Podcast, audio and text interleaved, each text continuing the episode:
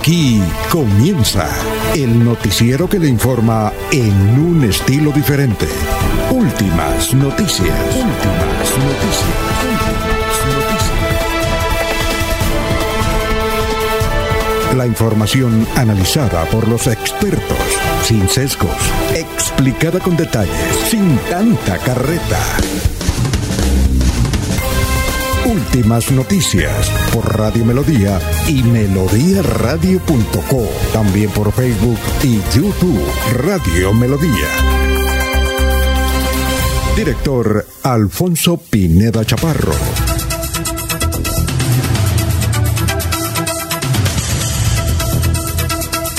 Gracias a Dios. Hoy es jueves. Eh, jueves 2 eh, de julio del 2020.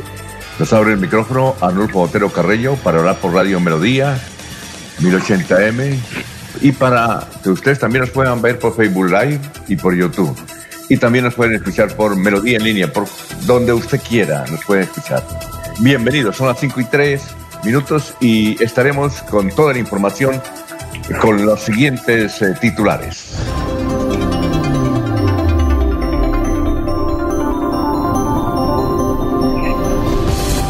Bueno, vamos a hablar de la directora de tránsito, Andrea Méndez Monsalve, que fue nombrada, pero que no, no aparece el decreto ni la resolución. Ayer estaba anunciada la ceremonia de posesión, pero fue aplazada.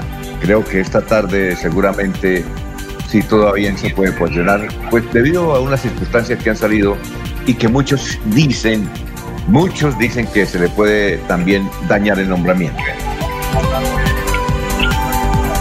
Hablaremos sobre un caso trágico en el departamento de Santander para el deporte colombiano, la amputación de la pierna de a la portera Johannes Menko de la ciudad de Bucaramanga. Desde hoy se reactivan las eh, revisiones del gato domiciliario en Santander. Otra protesta o plantón frente a la alcaldía de Bucaramanga del Cuerpo de Bomberos para que se cambie el director de esa institución.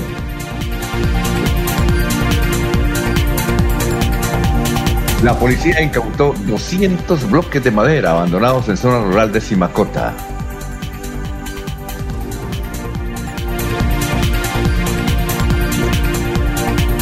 Hablaremos de la política y de la enigmática Sandra Isabel Aguilar, supuestamente aquí del departamento de Santander, que estuvo colaborando con la financiación de Iván Duque.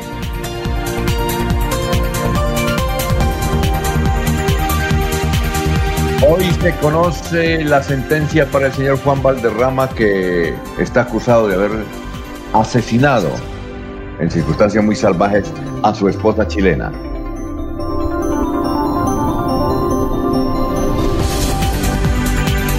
Con las 5 cinco minutos se inició la séptima entrega del programa de alimentación escolar PAE en Bucaramanga. Los beneficiados son 35 mil estudiantes que están en sus casas por pandemia.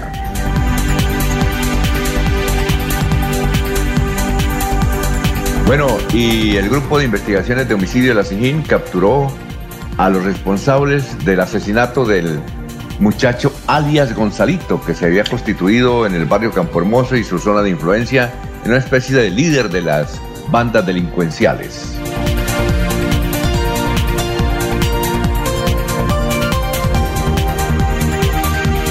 Periodista santanderiana denuncia que soldados abusaron de ella y su mamá embarazada.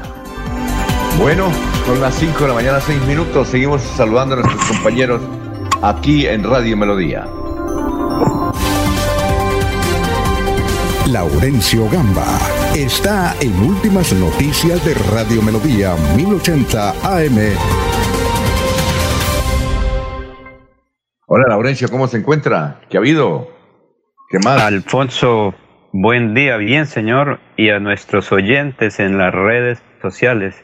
Hoy me encuentro precisamente en Lebrija. Recordemos que esta es una zona productora, es donde opera el aeropuerto Palo Negro. Igualmente zona cafetera, avícola, y Despensa Agrícola de Santander, Alfonso. Y el domingo, pues como sabemos, el ejército, la policía y el ESMAD se tomará eh, centroabastos. La Superintendencia de Servicios Públicos visitó a la empresa electrificadora de Santander para hacer seguimiento a la gestión de esta entidad. Créditos por 150 mil millones de pesos tiene el Ministerio de Agricultura a través de su Banco Agrario para fortalecer el sector avícola de Colombia y también para Santander. El municipio de La Toca recibirá varios beneficios por el buen desempeño de la anterior administración artistas, el folclore, eventos culturales y fiestas municipales afectadas por el COVID-19, Bolívar, Jesús María, Vélez, La Paz, Bucaramanga y otros eventos han sido afectados por este fenómeno de la pandemia. Y el gerente de la empresa electrificadora de Santander dice que todos los trabajadores cumplen con los protocolos de bioseguridad para el cumplimiento de sus actividades, Alfonso. Ya que está en Lebrija, cuídese, porque ya hay una controversia, Laurencio, en Lebrija, y usted más adelante la puede aclarar. Es que las autoridades dicen que existen algunos casos de coronavirus, pero los sacerdotes en las iglesias, en los sermones, dicen que eso no es cierto, que eso es aulaburía y que eso es chisme, que allá no hay ningún caso de coronavirus. Oye, don Laurencio. Muy bien, lo estás hablando a las 5 o 9 minutos, don Jairo Macías. Igualmente nos está saludando Ramiro Carvajal, Deportivos Carvajal, Aníbal Navas Delgado, gerente general de Radio Taxi Libres, que tiene el teléfono 634-2222. Estamos saludando igualmente a Lino Mosquera, a Juan José Rinconosma. Juan José, un saludo muy especial. Estamos saludando a Edgar Pineda, que nos está escuchando a esta hora. Él se está recuperando de un empase de salud que tuvo, pero ya, ya está bien, don Edgar. Hay mucho Edgar para rato. Un saludo para Edgar, para su esposa, para sus hijos, para sus nietos, para sus bisnietos. Edgar Pineda. Bueno, un saludo para, también para el Tico Marín. Necesitamos ver a Tico Marín y escucharlo nuevamente en Olímpica, en Olímpica Estéreo, que nos hace competencia el gran Tico. Un saludo para eh, Peligan, e igualmente para Benjamín Gutiérrez, Estamos saludando a Pedrito Galvez, Pablito Monsalve. Bueno, seguimos, son las 5, 10 minutos. Julio Enrique Avellaneda está en Últimas Noticias de Radio Melodía 1080 AM. Bueno, ¿cómo se encuentra, doctor Julio? Bienvenido. ¿Qué más? Póngale, abre el micrófono, doctor Julio. Director, muy buen día para usted, para todos los compañeros en la red, por supuesto para toda, toda la amable audiencia de la potente Radio Melodía. ¿Alguien, alguien está retroalimentando el sonido? Sí. A ver si cierran por ahí algún micrófono. Bueno, mientras eso sucede, doctor Julio, lo escuchamos. Alfonso, el Santoral nos recuerda hoy a San Bernardino Realino, santo italiano. Hay varios San Bernardinos, como hay varios San Bernardos, por supuesto. Pero hoy 2 de julio es el de San Bernardino Realino, santo, decíamos, de origen italiano, de los años 1530 en adelante, muere en 1616. Un hombre con una vida bastante interesante porque pues, nace en una buena familia desde el punto de vista económico, social, político. Eh, curiosamente, eh, tuvo formación académica en muchos campos, ¿no? Eh, fue médico, estudió medicina, estudió derecho, estudió filosofía y prestó sus servicios por algún tiempo como funcionario. Fue alcalde de algunas de las municipalidades eh, vecinas a, a Lecce, la ciudad italiana que lo acogió finalmente. Y fue eh, abogado también de, de las gentes humildes hasta que, según sus biógrafos, recibió la visita de la Virgen María y decidió dejar esa vida eh, profesional e ingresar a la comunidad eh, religiosa, a los jesuitas, si mal no estamos, y allí se formó como sacerdote y prestó su, su concurso, ejerció su misión pastoral en la ciudad de Lese, que finalmente lo acoge como el santo con una gran admiración dentro de sus fieles que finalmente hacen que eh, las autoridades eclesiásticas lo eleven al santo ángel. Oye, a propósito, doctor Julio, que habla usted de filosofía, que fue filósofo, ¿no? En esa época, ¿en qué año fue? ¿Qué años? Eh, San Bernardino nace en 1530, Alfonso, y muere en 1616. Pero eh, obviamente él ingresa al convento ya, digamos, un tanto. Él ingresa al convento, si mal no estamos, en el año 1564, Alfonso. Es decir, mm. tenía 34 años ya cuando decide adoptar la vida religiosa. Pero anotábamos, estudió eh, en sus años de, juventud esas tres carreras, medicina, derecho y filosofía. Filosofía, a propósito de filosofía, recuerdo que eh, el año pasado una crónica de New York Times, obviamente cuando sale en español, y leímos esa crónica de un profesor de Harvard el año pasado. Él, era el que llegaban los estudiantes a estudiar en Harvard. Entonces llegaron un poco de estudiantes, doctor Julio, y les preguntó, para ustedes, ¿cuál es, es la carrera, la facultad más importante del mundo? ¿Sí? Sí. Para usted, ¿cuál es la facultad? No lo que quieren estudiar, sino cuál es la facultad. Y había es que como unos 300 eh, estudiantes, en un auditorio grande, había unos 300 en un teatro, además él, le estaba dando la bienvenida, el profesor japonés de orientación japonesa, y les preguntó. Entonces unos decían economía, otros decían informática, matemáticas, medicina, es decir, de, eh, inclusive mencionaron eh, astronomía, todo eso. Pero nadie de los 300 mencionó la que era la carrera para el profesor más importante de la vida, del mundo. ¿Sé cuál era? Filosofía. Y comparto la opinión, comparto la opinión de que es tal vez la más importante actividad, porque es que el hombre Alfonso tiene dos cosas que, que ejerce desde muy temprana edad, ¿no? Mm, Respirar respiramos desde el momento en que nacemos. Y filosofar, si filosofar es pensar, y de pronto vivir, es, vivir. Eh, es, discernir, es pensar, es analizar, es cuestionar, es reflexionar. ¿Sí? Y por supuesto, en la medida en que se van adquiriendo elementos, pues esa condición de, de, razonamiento crítico pues se va profundizando, se va elevando, como dicen los filósofos, a niveles más elevados, más eh, superiores. Pero lo que el hombre hace por esencia es filosofar filosofar de pensar, Alfonso. Y entonces. Eh, ¿Y frente a qué pensamos? ¿Frente a qué reflexionamos? ¿Frente a lo que nos interesa? Siempre que algo nos llama la atención, inmediatamente ejercemos la actitud reflexiva. Y ahí comienza el proceso filosófico.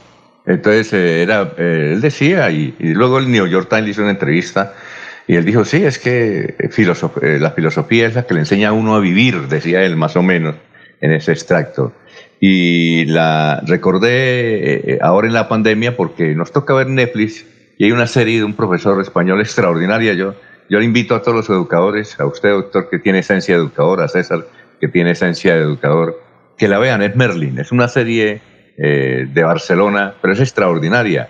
Es tan larga que no la he terminado, pero ahí habla, y el profesor también eh, de filosofía hablaba que, recordé, no sé si fue que el libretista leyó la columna eh, o el reportaje, la crónica que hizo el New York Times, obviamente en español, donde decía que la facultad más importante del mundo, la carrera para estudiar más importante era la filosofía. Bueno, profesor, ¿y cuál es la, frase de hoy? Digo, la frase de hoy, Alfonso, eh, del escritor colombiano Juan Manuel Roca. Así si a mí me dicen, dice Juan Manuel Roca, si a mí me dicen que el paraíso tiene las características de un centro comercial, prefiero el infierno. repítala, doctor. Como dice Jesse Oliver, repítala. Si a mí me dicen que el paraíso tiene las características de un centro comercial, prefiero el infierno. Oye, Juan Manuel Roca ya murió. No, no, dio un reportaje el domingo en el tiempo muy, muy interesante. Pero él tiene sus ochenta y algo, ¿no? Sí, no, pues es, digamos, una persona ya, eh, como dicen ahora, un adulto mayor. Pero no, mentalmente muy lúcido, una gran pluma, un gran, un gran escritor, un, gran filósofo en el fondo. Sí, ¿tiene una columna en El Espectador o...? No, eh, eh, o, en Cromos, creo. Tal, vez en Cromos siga, siga siendo columnista, ¿no? Me, ah. estoy aludiendo a una entrevista que le hizo El Tiempo que fue publicada el domingo pasado. Y a propósito de series de televisión, Alfonso, estoy muy preocupado por usted, porque anoche se acabó el General Naranjo y está próxima a acabarse la venganza de Analía, y entonces me inquieta qué va a haber. No me imagino que va a seguir viendo lo que Caracol anuncia, ¿no?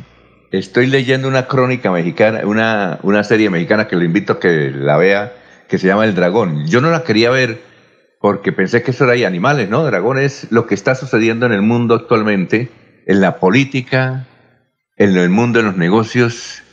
E, es, es, es, muy actual, es grabada en México. Es tan larga que, que uno se apasiona demasiado. Se, se, la recomiendo, El Dragón. No sé si alguien la había visto.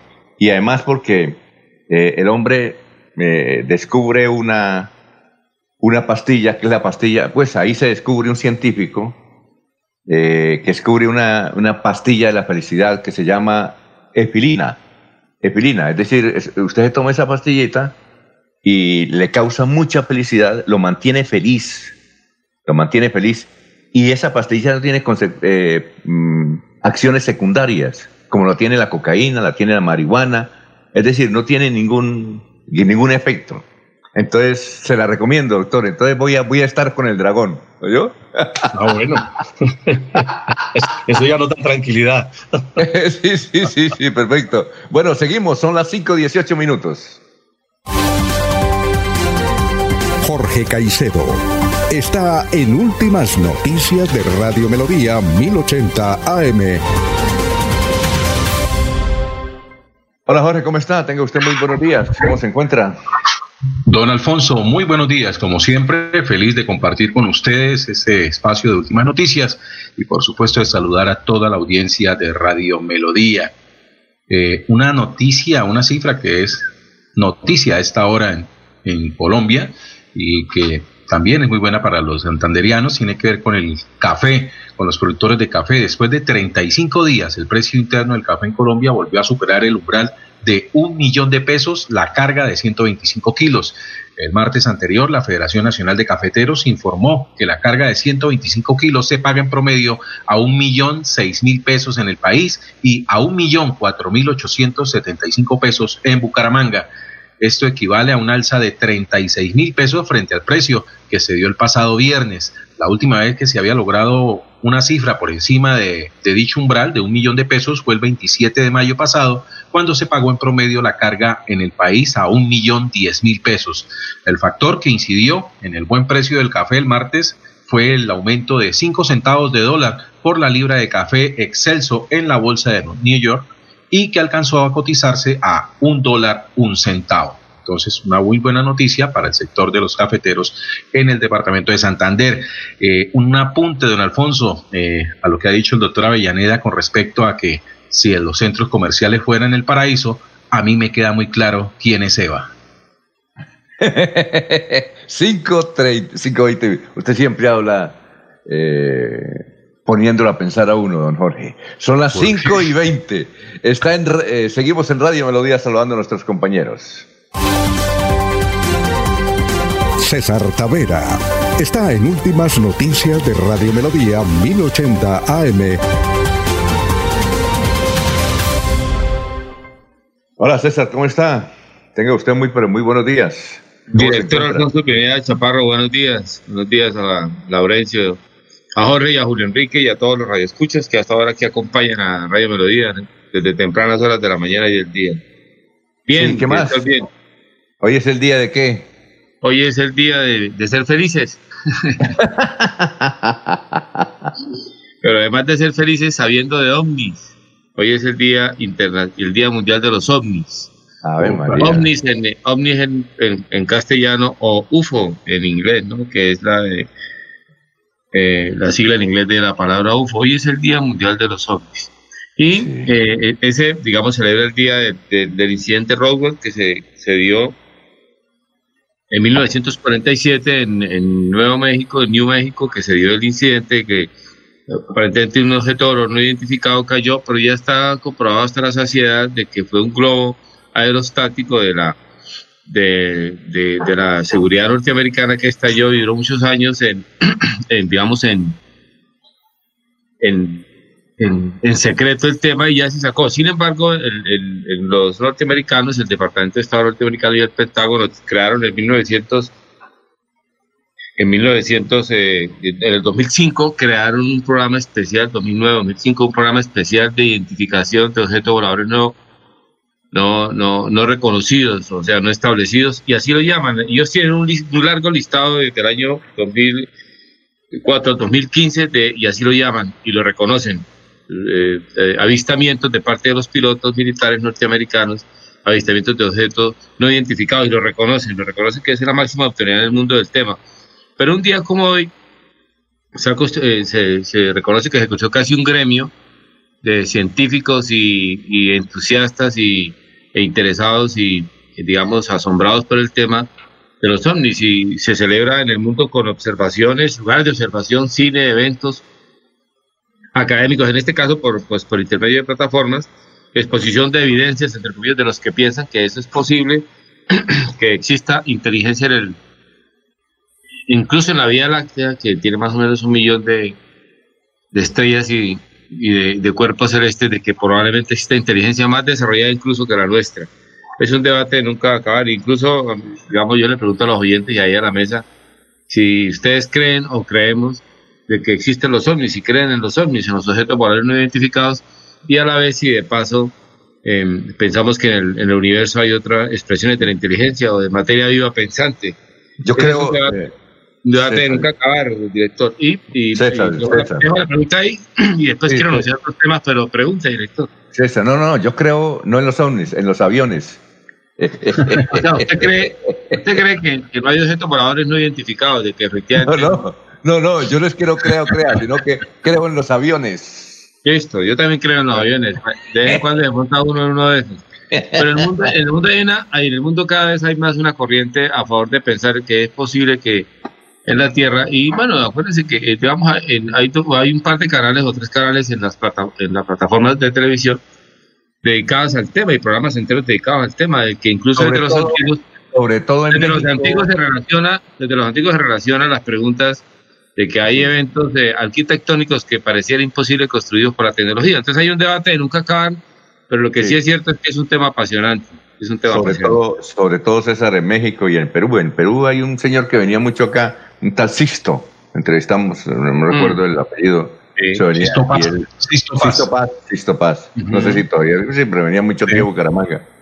Y en la sabana, en la sabana hay un lugar, eh, un lugar por ahí, y en el, allá en, el Huila, en el desierto, sí, hay, hay lugares en Colombia donde la gente dice que sí, que sí los ve y en el mundo hay lugares que dicen que sí los veo, etcétera. Es un, pero es un debate apasionante, pero también es un debate de la superstición y el mito es un, un lugar común para, para ese encuentro de la, digamos, a propósito de lo que plantea Julio, de la inteligencia, ¿no? Claro, la pregunta, la pregunta por el, por el, por el más acá y el más allá está ahí vigente. Diga, ah, director. Sí, perdón, don Alfonso. Jorge, sí. Perdón, con, el permiso de Alfonso, yo eh, creo que el universo es demasiado grande como para que la Tierra sea el único lugar poblado del mismo. Y aunque no he visto un solo ovni en mi vida, no he visto un ovni, sí a diario me topo con mucho extraterrestre en la calle. En todo caso, sí, pensar que la única modo de inteligencia, el hombre de por sí es arrogante y vanidoso y, y, y veleidoso y cree que el único ser pensante es este. Esa es una pregunta para la vanidad humana también, ¿no? Sí, hay un debate nunca acaba. Ese es un debate apasionante, pero digamos, no hay que dejarse arrastrar por él para mí. Hay que tomarlo con beneficio de inventario siempre. Para un día como hoy, director, un día como hoy también, digamos, no es que se celebre, sino recordar la operación Jaque en Colombia. Por ahí hay un video que la, que la está poniendo en tela de juicio. La operación Jaque en la que se rescataron 15 secuestrados, 11 soldados, 3 norteamericanos y Ingrid Betancourt en el 2008. Era ministro de Defensa, creo, Juan Manuel Santos, entiendo. Recordando un día como y un día como hoy también falleció un grande de la filosofía, haciendo, siguiendo la, en la línea que planteó Julio, Jean-Jacques Rousseau, el que dijo la, famosa frase enmarcada de que el hombre le hace bueno y la sociedad lo corrompe. Un día como hoy. Y tiene una frase que yo quiero ahí poner al lado de la que Julio plantea, en la que dice que Mm, dice, al salir de ciertas bocas la misma verdad tiene un mal olor. Está bueno. Bueno, y finalmente César nos escribe Vladimir, soy hincha de millonarios como el doctor Julio Avellaneda. Le faltó decir que hoy es el día del cronista deportivo. Ah, bueno, y que hay muchos buenos cronistas en Colombia y en el mundo. Ese es un, día, es un día nacional, sí. Sí, sí, perfecto. Ahí dice, saludos a Vladimir, que nos escucha en cabecera de la ciudad de Bucaramanga. Seguimos con nuestros compañeros. 527. Ernesto Alvarado está en Últimas Noticias de Radio Melodía 1080 AM. Muy bien, ole, ¿cómo está nuestro querido Ernesto? ¿Qué más? ¿Qué ha habido? Alfonso, compañeros oyentes, buenos días. Es un placer saludarles. Muy bien, gracias a Dios. Eh, yo no sé si hoy será el día del cronista deportivo. Es que aquí dice Vladimir. El día del periodista deportivo es el 12 de octubre. Si lo ah, tengo clarito. Vladimir nos escribe de. No, no, alguien está diciendo, y hemos escuchado ya que hoy es el día del periodista deportivo, pero el día del periodista deportivo es el 12 de octubre, por lo menos en Colombia. Me pareció curioso eso, sí. Ah, bueno. El día,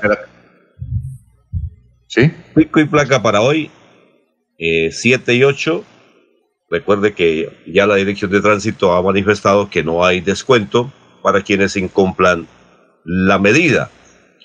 El pie de cuesta seguirá entregando ayudas que llegan de la primera dama de la nación, al igual que de la primera dama del departamento de Santander. Por eso dice que a través de eh, las personas o terceros se podrá hacer o recibir el pago de subsidios. Si usted no puede ir, envía a un tercero y él puede hacer la diligencia de retirar el dinero. Miguel Ángel Moreno, el alcalde de Florida Blanca, ha sido elegido como representante, por una elección unánime, es el representante de los alcaldes en el país ante el Consejo Directivo del ICT. Se dice que eh, Florida Blanca es ciudad educadora y por eso ha caído el nombramiento del el alcalde de Florida Blanca para que se siga con la educación en este sector del país. Hay descuentos eh, y más plazo para el pago del impuesto vehicular en el departamento de Santander. Y lamentamos mucho el incidente que tuvo la jugadora, ella no es santanderiana, pero ha estado mucho tiempo en Santander, Joanis Menco, quien sufrió un accidente el pasado domingo. Eh, fue necesario hacerle una intervención quirúrgica, perdió su pierna izquierda. Eh, sus familiares están pidiendo a la ciudadanía de todo el territorio quien pueda ayudar, se necesita urgentemente eh, sangre. Lo pueden hacer en la clínica Higuera Escalante y la clínica Ardila Lule, quienes puedan colaborar. Lamentamos este hecho que se ha presentado con esta niña que estuvo en el Real Santander, estuvo también, me dicen, en el Atlético Bucaramanga. Oye, Ernesto, ¿y cómo fue el accidente? Eh, yo, pensé que, era producto de una enfermedad, entonces es un accidente. ¿Cómo fue el accidente? Sí, fue un accidente realmente. Ella vino desde ella vino desde su tierra natal a Florida Blanca a visitar eh, personas muy allegadas a ella. Allí el domingo anterior se encontraban celebrando un cumpleaños. Eh, lamentablemente en el transcurso de esa celebración eh, vino el accidente, ella se corta el pie con uno de los vidrios y fue terrible, es un accidente terrible, realmente me lo han contado y no tengo palabras para describirlo, como me lo contaron fue muy terrible y lamentamos que se haya presentado. Hay que agradecer eh, a la familia del Real Santander o Real San Andrés. Eh, me dicen que la niña no tiene contrato con el Real San Andrés, pero que eso sí, las directivas, sus jugadores, sus compañeras han estado atentas para acompañarle en este momento tan difícil. Pero eh, Ernesto, ¿ella de dónde es? ¿De qué región es? Ella, ella es del sur del Cesar. Ajá no, recuerdo ahora la población exactamente de dónde es, pero ella viene por allá buscando una oportunidad, como todas las personas, el fútbol femenino. se trabajaba o trabajaba intensamente para buscar un puesto en el fútbol. Ella es portera, o era portera, creo que ahora no va a tener la oportunidad de hacerlo. Sí. Y eh, estaba aquí, estaba aquí en Bucaramanga. Lo que nos dicen es que vino en estos tiempos de pandemia a visitar a amigos, a conocidos.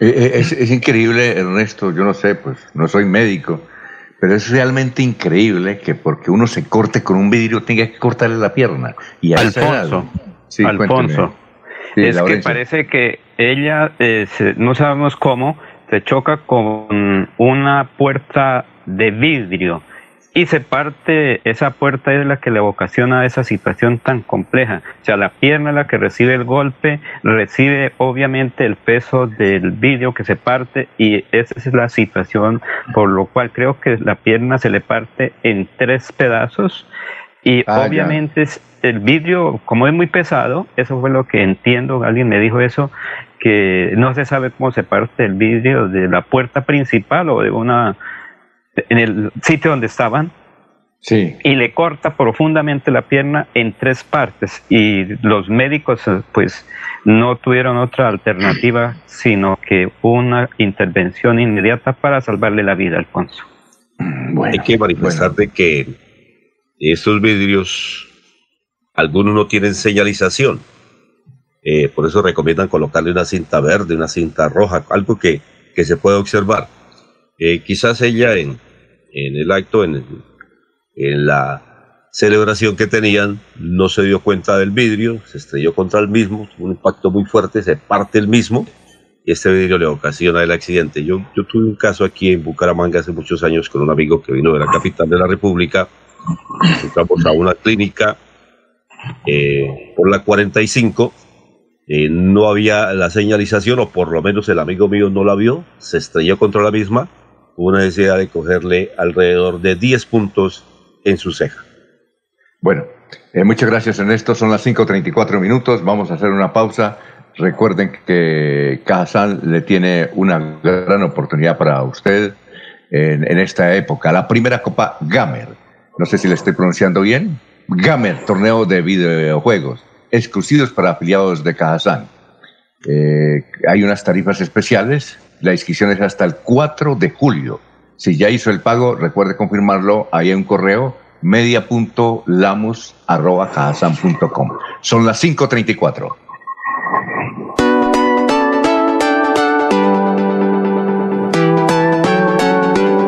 Melodía, Melodía, Radio Sin Fronteras.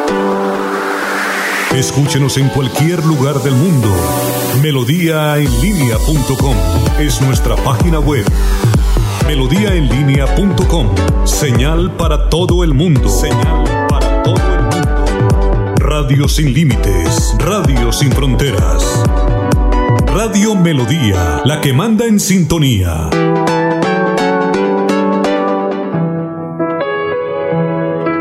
La radio es vida. La radio es optimismo y esperanza. La radio fue primero. La radio fue ayer, es hoy y será mañana. La radio, tu compañía de siempre. Somos la radio, somos la radio. Y hoy como siempre, entramos en tu casa porque somos parte de tu familia en esta lucha por la vida. Con Radio Melodía y últimas noticias, quédate en casa. Se va la noche y llega Últimas Noticias. Todos los días, desde las 5 de la mañana, empezar el día bien informado y con entusiasmo.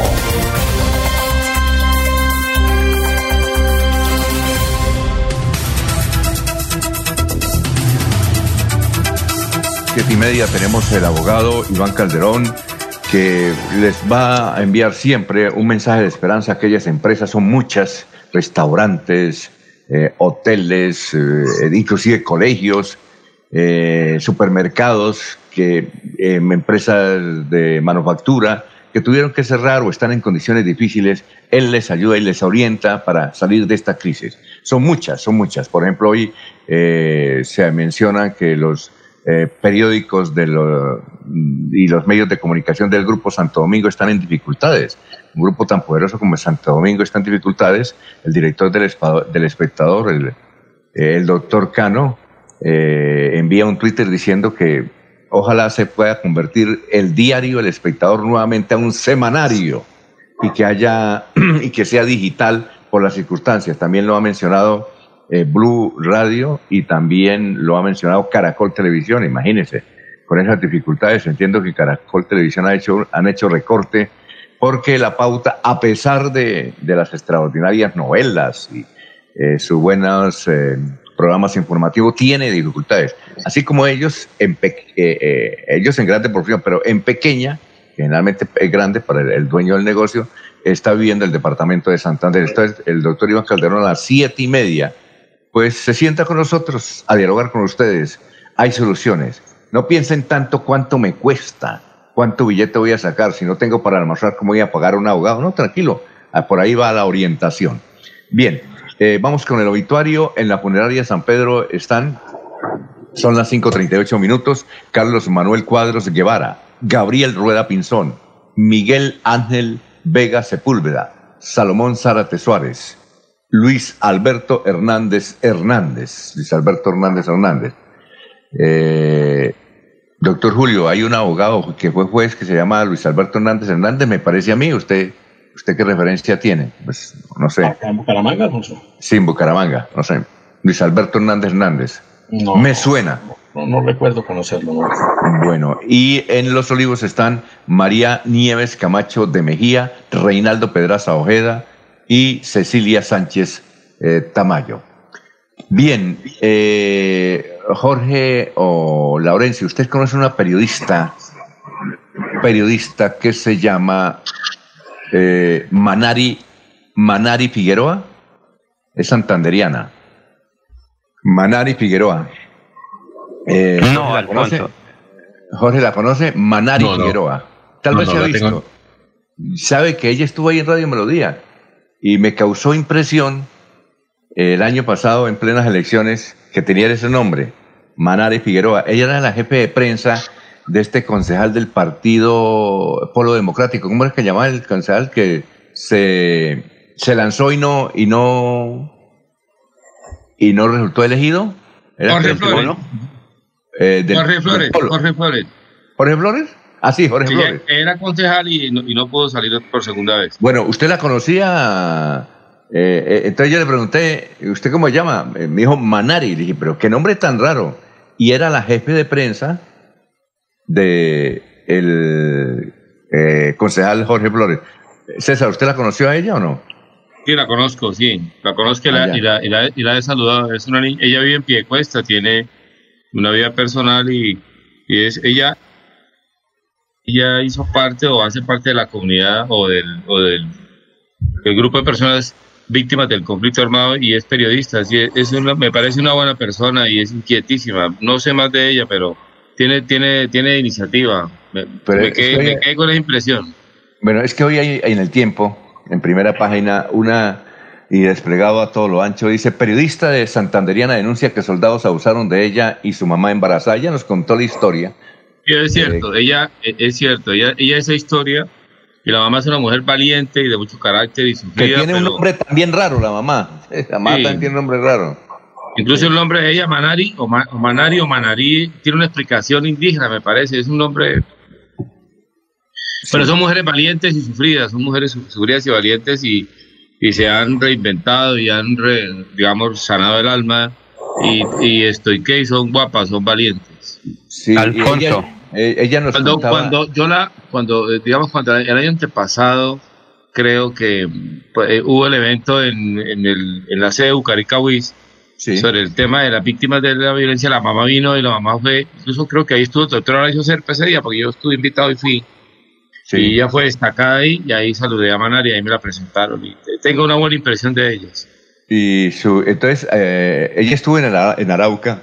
Nos contaban, nos faltó desarrollar esa historia, pues como hay tanta noticia, se nos olvidó, hasta que hoy aparece en el tiempo a propósito de eso de violaciones por parte de algunos integrantes de las Fuerzas Armadas, de lo que ocurrió eh, por allá en el sur de Colombia. Entonces, ella revive ese caso ocurrido hace muchos años, hace que más de 20 años en Arauca. La mamá 25, de Alfonso. 25. años. Sí, señor. Estaba embarazada.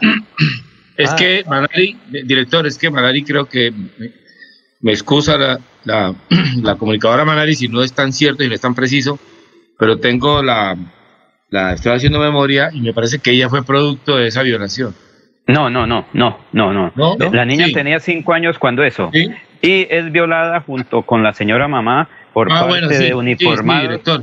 es así, es así. Eh, eh, ellas dos iban en un vehículo en Arauca, mm.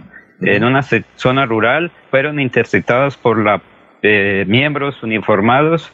Eh, el esposo de la señora fue llevado hasta la ciudad y ellas fueron introducidas a la parte montañosa allá y en el monte fue donde se registraron estos hechos que ella dice hace 25 años. la periodista en ese momento tenía 5 años, hoy tiene algo así como 31 años de edad y la señora mamá está en el exterior, está creo que bajo protección del Estado colombiano.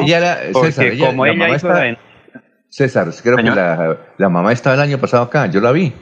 Sí, yo, yo, a mí me la presentaron en ese evento, la saludé y tengo, tengo la memoria algo borrosa esa imagen, pero a, mí, a mí me impresionó ese el carácter del temple y, y, la fortaleza para el asunto. No tiene, digamos, a pesar del sufrimiento y de su trauma, porque eso, eso es imborrable, lo reduce, el ser humano lo reduce, pero le queda la huella ahí en la psiquis, pero le, le persigue fortaleza y las ganas de liderar temas para salir adelante, para abrirse camino en la vida. Me, impresionó, digamos, la actitud positiva frente, a pesar de las dificultades y de la crueldad, mm. la actitud positiva frente a la vida. ¿Algo que iba a decirse eh, Laurencio sobre ese tema? Pero sí, todavía sí la conoció Laurencio porque usted decía que no la recordaba. Es que no la eh, recordaba, pero ya sabe quién es. Eh, como es que hay muchos eventos, recuerde que yo asisto a todas las ruedas de prensa y a eventos, uno ve mucha gente, pero hasta ahí. Y sobre todo que es que ella en esa época no, digamos, no hacía tanta referencia al hecho de la violación de hace 25 años. La que encabezaba todas las manifestaciones, las denuncias era la progenitora que le tocó salir mm. del país, no sé si está en Estados Unidos o en Europa o Canadá, eh, como protegida, no sé si del Estado colombiano, porque ella también ha sufrido, después de las denuncias, alguna persecución por parte de, personas armadas no reconocidas. y además que, además una cosa, director, ella es una demostración, digamos, eh, patente, así, patente, de patentar, a propósito de la filosofía de hacer patente, de la multivictimización de las personas que han estado en el conflicto armado de manera obligatoria. Entonces, se, la se multivictimiza a las personas aquí una, una, dos, tres, cuatro, cinco, seis veces y sigue siendo culpable por haber sido víctima. Esa es una cosa absurda en esta sociedad. Bueno, perfecto. Oye, doctor Julio, lo vemos que está estrenando audífonos. Qué bien. ¿A quién le hizo caso? ¿Quién lo orientó, Jorge? No, no, Alfonso, por aquí desempolvé Allá. algunos objetos que tenía en caja y casualmente encontré estos audífonos, decidí probarlos hoy para ver si, si vamos un poquito en, ese sentido. No, pero esos son objetos cotidianos identificados y encontrados. Sí, moderno, muy bien. Yo pensé que era que Jorge lo había asesorado como Jorge no, no, no. a mí. Ah, bueno. Muy bien, vamos a una pausita, son las 5.45 minutos. Recuerde, a las siete y media va a estar el doctor Iván Calderón. Tu casa ahora es el lugar ideal y Cofuturo te ofrece la oportunidad de renovar los electrodomésticos y víveres fundamentales para toda la familia. Televisores, neveras, lavadoras y muchísimas alternativas para dotar tu hogar están en la calle 48, número 3333. También encontrarás motocicletas, bicicletas, computadores y celulares. Atención inmediata 322-307-0371. Cofuturo, construimos sueños de progreso.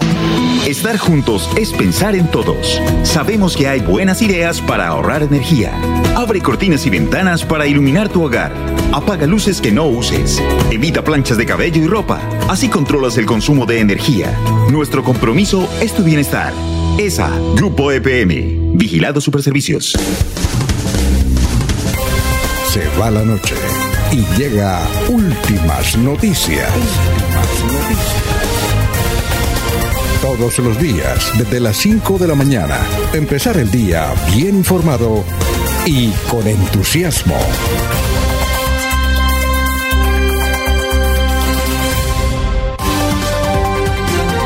Alfonso Pineda Chaparro está en Últimas Noticias de Radio Melodía 1080 AM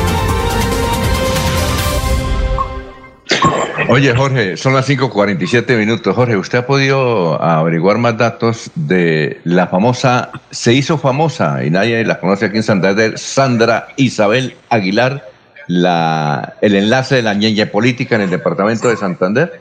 No, don Alfonso, no más datos de los que teníamos hasta ayer, que es una dama aquí que reside en Bucaramanga, que es oriunda de Cali, que la identifican como una modista internacional y que fue noticia ayer en, en, todos los medios de comunicación del país por esta grabación que se publicó a través del medio alternativo La Nueva Prensa, la cual pues se escucha el audio en un diálogo con ella, con el supuestamente Ñeñe Hernández.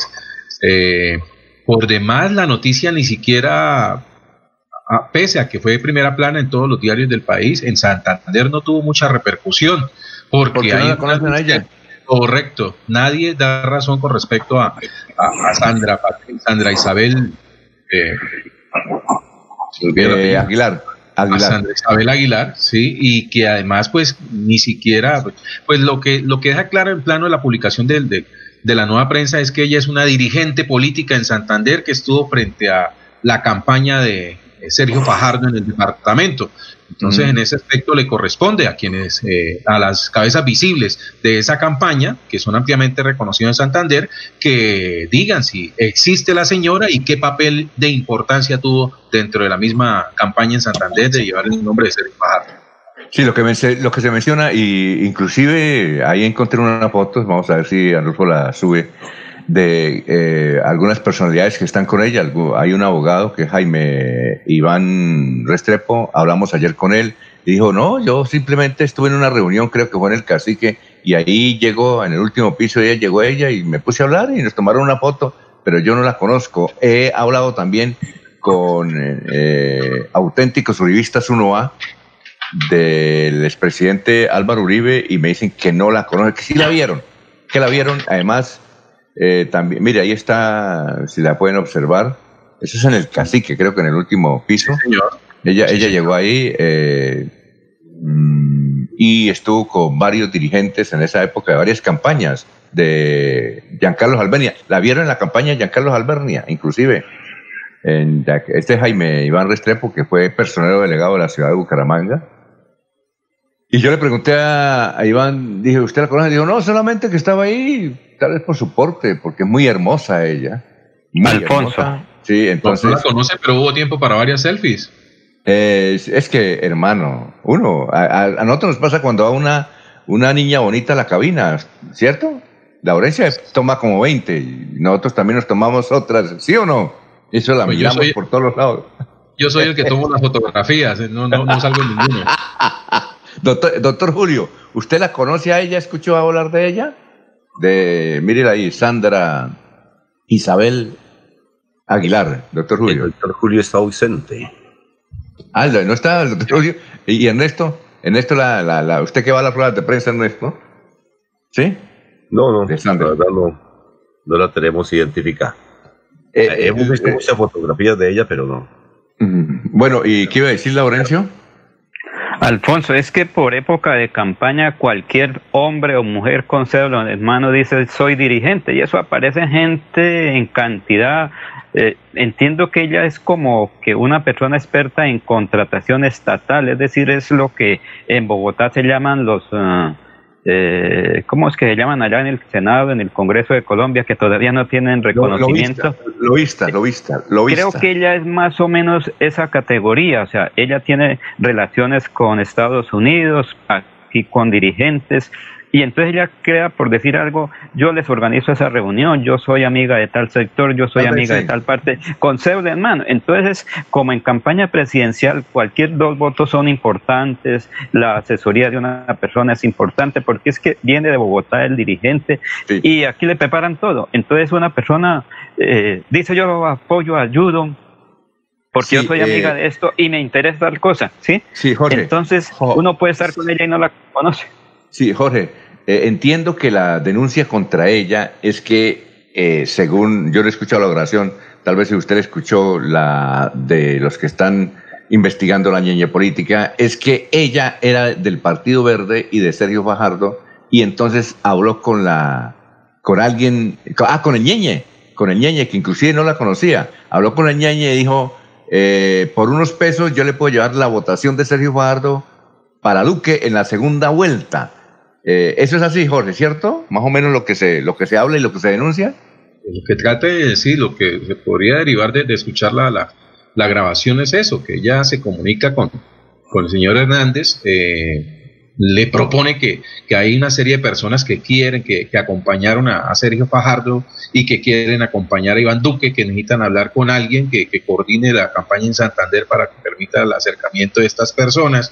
Y ella pues obviamente dice que vive de eso, de, ser ese relacionamiento, ese puente eh, para, para para poder esto eh, eh, facilitar que estas personas puedan ingresar a la campaña de Duque en Santander.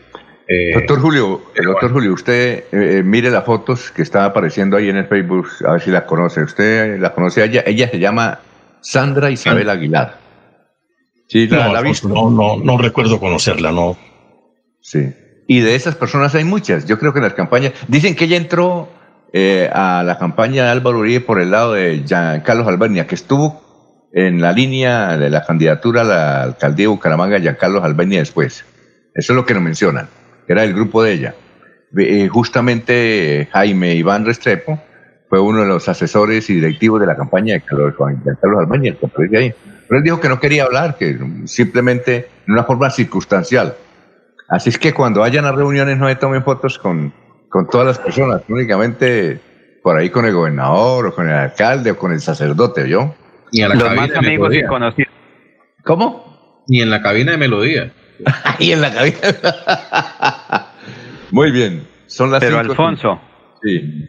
Es que la situación es muy compleja. En una campaña política llegan gente de diversos sectores con diversas intenciones, con lograr compromisos con terceras personas, porque es que en esos eventos el candidato no tiene ninguna relación, son otras personas, como ocurrió aquí.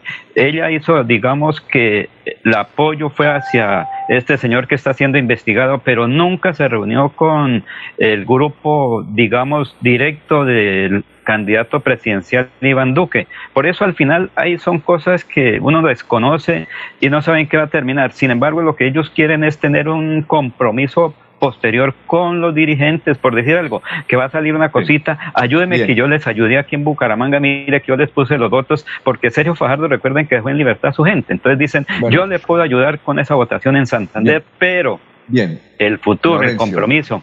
Señor. Vamos con, vamos con noticias. A ver, Ernesto, vamos con noticias que se nos está acabando el tiempo. Son las 5.54. Noticias a esta hora. Ernesto, estamos en Radio Melodía. Bueno, después de las fotografías, eh, muchas de ellas, como dijo Jorge en Radio Melodía. Eh, quiero decir que salió la usted, usted también se toma usted también se toma foticos no usted también le gusta. ustedes nos solicitan ahí posamos. Eh, ya salió la columna de Oscar Yair denle una miradita. Eh, quiero decirle que el alcalde de Florida Blanca Miguel Ángel Moreno ha manifestado que se está preparando la reactivación del sector gastronómico y del dulce garantizando la prevención y el cuidado que para que estos sean eh, pilares fundamentales en el plan piloto para abrir restaurantes y demás negocios en la segunda ciudad del departamento de Santander. Veamos este video en la que el alcalde explica cómo será la reactivación del sector gastronómico. La reactivación y la reapertura económica es fundamental en Florida Blanca para seguir garantizando esos ingresos de las familias que durante cerca de cuatro meses se han visto muy afectadas por esta pandemia. Por esta situación nos hemos reunido con los restauranteros de nuestro municipio, con los dulceros, con Acodres y esto nos ha permitido establecer una ruta de trabajo, un plan piloto para llevar nuevamente la apertura de estos restaurantes y que así podamos garantizar esta cadena tan importante. Para que puedan empezar a operar tendrán que presentar sus protocolos de bioseguridad, garantizar el aislamiento, el distanciamiento, todos los protocolos que el ministerio ha determinado y que así esta reapertura se haga de una manera responsable. Estaremos entregándoles un pasaporte productivo, un pasaporte que garantizará que podrán reaperturar de la mejor manera vida y economía, dos cosas que deben ir de la mano. Pasaporte, ¿no? Sí, claro. Para los empresarios de Florida Blanca, muy bueno. Y ha manifestado también el alcalde de Florida Blanca que mañana es el día sin IVA, ¿no? El segundo día sin IVA que no va a permitir que haya desórdenes en los diferentes centros comerciales, que deben cumplir todas las medidas. va a ser por internet, van a ser sancionados. Entiendo que va a ser por, todo por internet, ¿verdad? Todo por uh, virtual. Sí, pero mucha gente va a querer salir a la calle porque todo el mundo va a utilizar internet y previniendo eso, el gobierno ha dicho que todo sea por internet, pero usted sabe cómo somos los colombianos. Bueno, eh, Jorge, eh, seguimos con noticias, son las 5.57. Don Alfonso, eh, Santander entra en alerta naranja por camas UCI, por unidades de cuidados intensivos, que se origina para evitar la ocupación de incremente y para darle un buen manejo a estas unidades, un llamado que hace la Secretaría de Salud de Santander como prevención. Las camas UCI, hay nueve, en camas UCI hay nueve personas portadoras del virus en Santander y de los anexos a este reporte de otros departamentos se están atendiendo 14 personas y 7 de la región para un total de 21 personas que se encuentran en este momento en unidades de cuidados intensivos en el departamento. Javier Villamizar, secretario de Salud, indicó que la alerta naranja preventiva se decretó para no seguir recibiendo pacientes de otros departamentos debido a la capacidad eh, que, con la que se cuenta en este momento. Del sur de Bolívar es donde más llegan personas para ser atendidas en las unidades de cuidados intensivos. Se hicieron las 10 camas UCI en Florida Blanca, 22 camas UCI en el Hospital Universitario de Santander y 110 camas hospitalarias en, el, en la misma entidad, 14 camas para el Hospital Psiquiátrico de San Camilo y 9 neonatales en el HUS.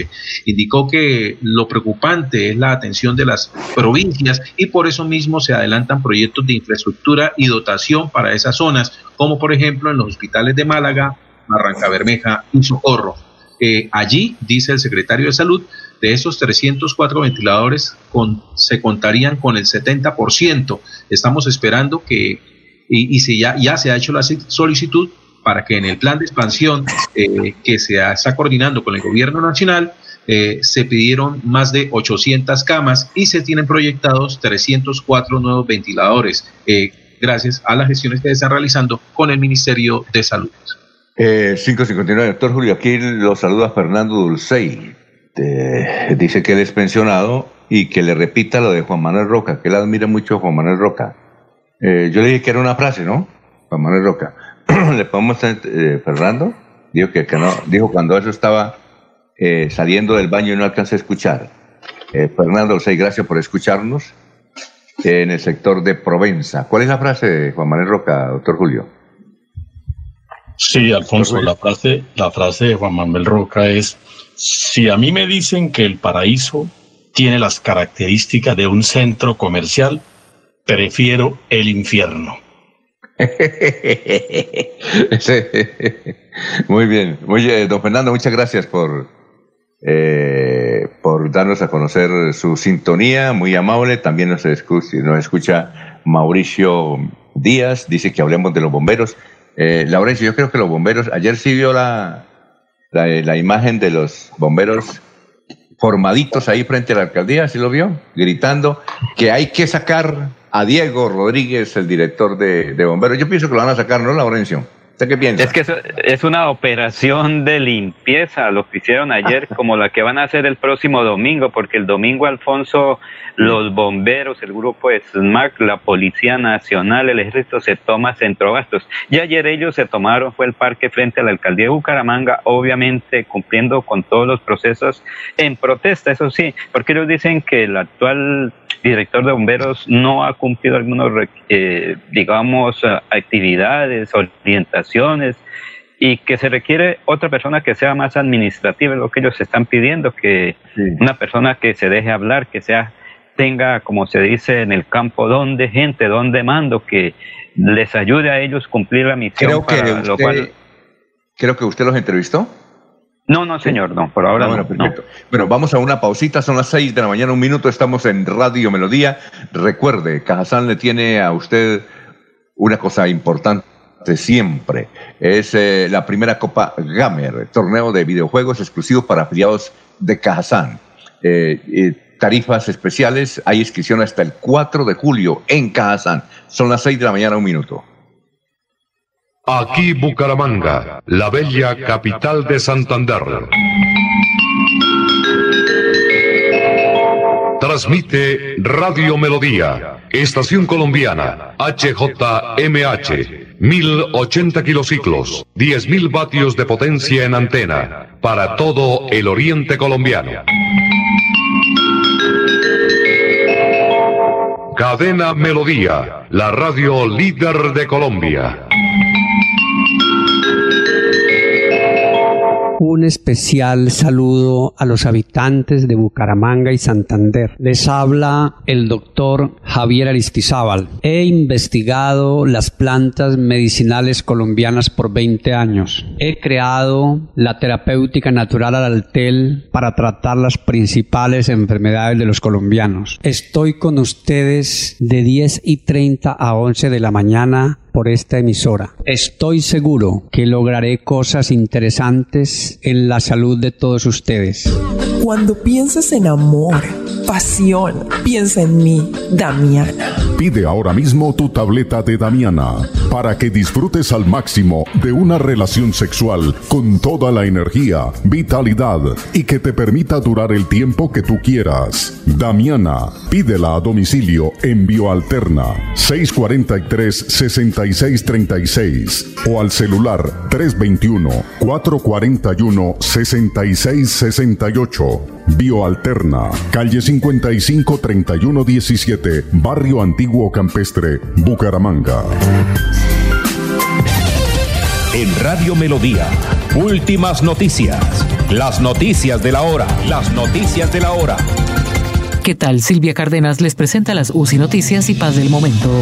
Se presentan protestas en siete ciudades del país por la reapertura de juzgados. Piden garantías y protección de los funcionarios.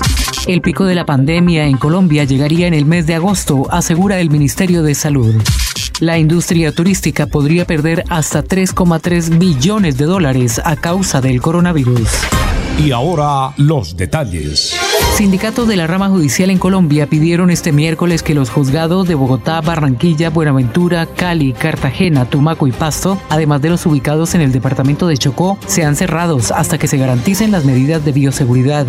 Los gremios de trabajadores del sector judicial advirtieron que es preocupante que los funcionarios retornen presencialmente a las labores en regiones donde el aumento de casos de coronavirus sigue disparado. Otra petición de los sindicatos de la rama judicial consiste en que se ordene la suspensión generalizada de los términos judiciales con lo que solo se seguirán atendiendo acciones constitucionales. El ministro de Salud, Fernando Ruiz, anunció que Colombia se encuentra en el segundo tramo de la epidemia de la COVID-19, en una fase de tres etapas en la que se ha dividido la evolución de esta enfermedad en el territorio colombiano. El funcionario indicó que el país sigue a la expectativa de acercarse al pico de la pandemia, el cual se ha corrido desde mayo al mes de agosto. Agregó que los niveles de la pandemia han variado mucho debido a las acciones que se han tomado, entre ellas la cuarentena, que ha logrado que se altere la curva de crecimiento de la enfermedad. Este es un anuncio importante para instituciones de salud, autoridades civiles y comerciantes. Para ayudar a enfrentar la pandemia del coronavirus, el Departamento Comercial de UCI Noticias ha pactado una alianza con un importante proveedor internacional de elementos de bioseguridad a los precios más bajos. Por ejemplo, mascarillas quirúrgicas termoselladas de tres capas a los mejores precios en cantidades comerciales. Informes al WhatsApp 1786-617-3507. 1786-617-3507. En la información internacional, las restricciones impuestas en todo el mundo a causa de la crisis sanitaria provocarán en los próximos meses pérdidas que oscilarán entre 1,2 y 3,3 billones de dólares para el turismo y los sectores relacionados, según estimó la Organización de las Naciones Unidas ONU. Además de las graves consecuencias sanitarias que ha traído la nueva pandemia, la industria de la hotelería y el turismo también ha sufrido el impacto de COVID-19, el cual ha provocado pérdidas de billones de dólares al sector. Entérese primero en y Noticias y Paz. Se va la noche y llega Últimas Noticias. Todos los días, desde las 5 de la mañana, empezar el día bien informado y con entusiasmo.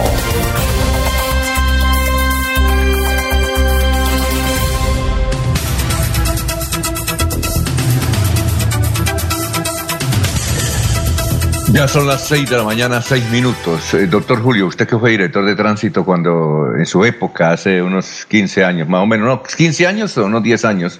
Fue director de tránsito. Sí, doctor Julio. No había tantos problemas para elegir director de tránsito o vecindad director de tránsito. Pues bien, eh, muchos dicen que el nombramiento de la doctora Andrea Méndez a la dirección de tránsito se va a empantanar.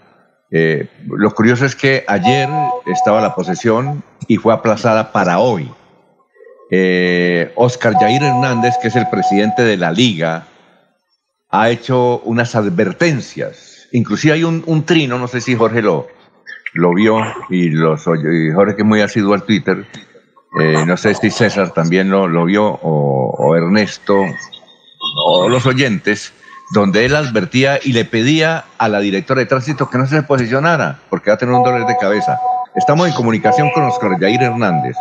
Él, además de ser presidente de la Liga, un movimiento que fundó eh, Rodolfo Hernández, es columnista. Y hoy trae una columna eh, más o menos reflejando sus trinos de ayer, donde da unas advertencias de que no se puede nombrar a, a la doctora Andrea Méndez como directora de tránsito. Saludamos a Oscar Yair, tenga usted muy, pero muy buenos días. Alfonso, muy buenos días para ustedes, su mesa de trabajo y todos los oyentes que nos acompañan en esta mañana. Bueno, ¿cuál es, eh, por qué, eh, según usted, eh, la doctora Andrea no podría ser directora de tránsito? Mira, Alfonso, ella tiene todas las cualidades profesionales para ser directora de tránsito de Bucaramanga. A mí lo que me sorprende es que, así como les gusta replicar todo lo que se hace en Bogotá y en Medellín, no logro comprender por qué no se coloca en ese cargo a una persona experta en tránsito y movilidad urbana. Si bien es cierto, la hoja de vida de la doctora Andrea es maravillosa, está encaminada pero al sector del transporte, de la contratación, de los aspectos financieros, no al aspecto del tránsito y la movilidad urbana pero como lo digo yo en la columna, es precisamente esa buena hoja de vida la que me lleva a mí a pensar que no es la persona más idónea para estar en ese cargo por la cantidad de relaciones, sobre todo laborales, que tiene con uno de los zares del alumbrado público en Colombia, llamado Euclides Torres, padre también del representante de la Cámara Torres, involucrado en problemas con la fiduprevisora, y también involucrado con un, un cartel de los centros de reconocimiento de conductores que fue planteado a través de resolución administrativa por parte de la Superintendencia de Industria y Comercio, donde se puede encontrar a manera de pruebas unos correos que la misma eh, señora Andrea Méndez le envía a otras personas allegadas y a otras personas relacionadas con las empresas de Euclides Torres para restringir la competencia en Colombia en materia del SICOP. Entonces, si ella es la directora de tránsito de Bucaramanga y la vemos involucrada en unas investigaciones de la Superintendencia de Industria y Comercio por estar enviando correos para repartirse eh, los para repartirse el porcentaje de la participación de esas empresas para las que ella trabajaba, pues eso deja mucho que desear, Alfonso, y no deja de ser preocupante justo en el momento en que la alcaldía de Bucaramanga anuncia unas cuantiosas y millonarias inversiones precisamente en alumbrado público, en semaforización y tecnología, que es lo que hacen las empresas para las cuales ella trabajaba. Entonces puede llegar a tener una serie de conflictos internos que podrían dejar muy mal a la Dirección de Tránsito y a la Alcaldía de Bucaramanga a nivel nacional, porque uno de los socios también de esas empresas es precisamente el dueño de la concesión del RUN en Colombia. Muy bien, eh, son las seis y diez. Doctor Oscar Yair, eh, si mal no estoy, hemos vislumbrado en sus críticas que eh, hay un contrato que se va a adjudicar por 88 mil millones de pesos para, para los semáforos, semaforización. Eh, Bucaramanga es la ciudad más atrasada, pero más atrasada, según el Ministerio del Transporte en materia de semáforos. Los semáforos, creo, doctor Julio, no se, no se cambian desde, mil, desde cuando fueron instalados, 1968. Y, se instalaron para, para, esa época, Alfonso, finales de la década del 60, comienzos de la década del, del 70. exactamente. Entonces, eh, por problemas diferentes de contratación, eh, usted, eh, entonces, Oscar, ha, vislumbrado de que el señor que usted menciona, dueño de la fidoprevisora, inclusive yo no sabía que Benedetti también es hace parte del el senador Benedetti, es que tiene interés también en la fidoprevisora, están tras de ese contrato, ¿es verdad? Eh, eso es lo que se manifiesta, sí señor. Inclusive él doctor Armando Benedetti está siendo investigado por la Corte Suprema precisamente a raíz de una denuncia que interpuso el doctor Jaime Lombana por los conflictos de intereses que podían haber al interior de FIDU Previsora, en donde la señora Andrea Méndez era gerente administrativa en relación con su ex jefe Euclides Ardila y el dueño de la concesión del RUN, que también tiene sociedad con todas las empresas donde trabajaba la doctora Andrea sí hay una preocupación frente a ese tema de contratación. Nadie lo duda, nadie. Yo personalmente le puedo decir que en la ciudadela donde vive mi señora madre hay un semáforo en la 61 que no sirve hace aproximadamente 7, 8 años y se daña cada semana.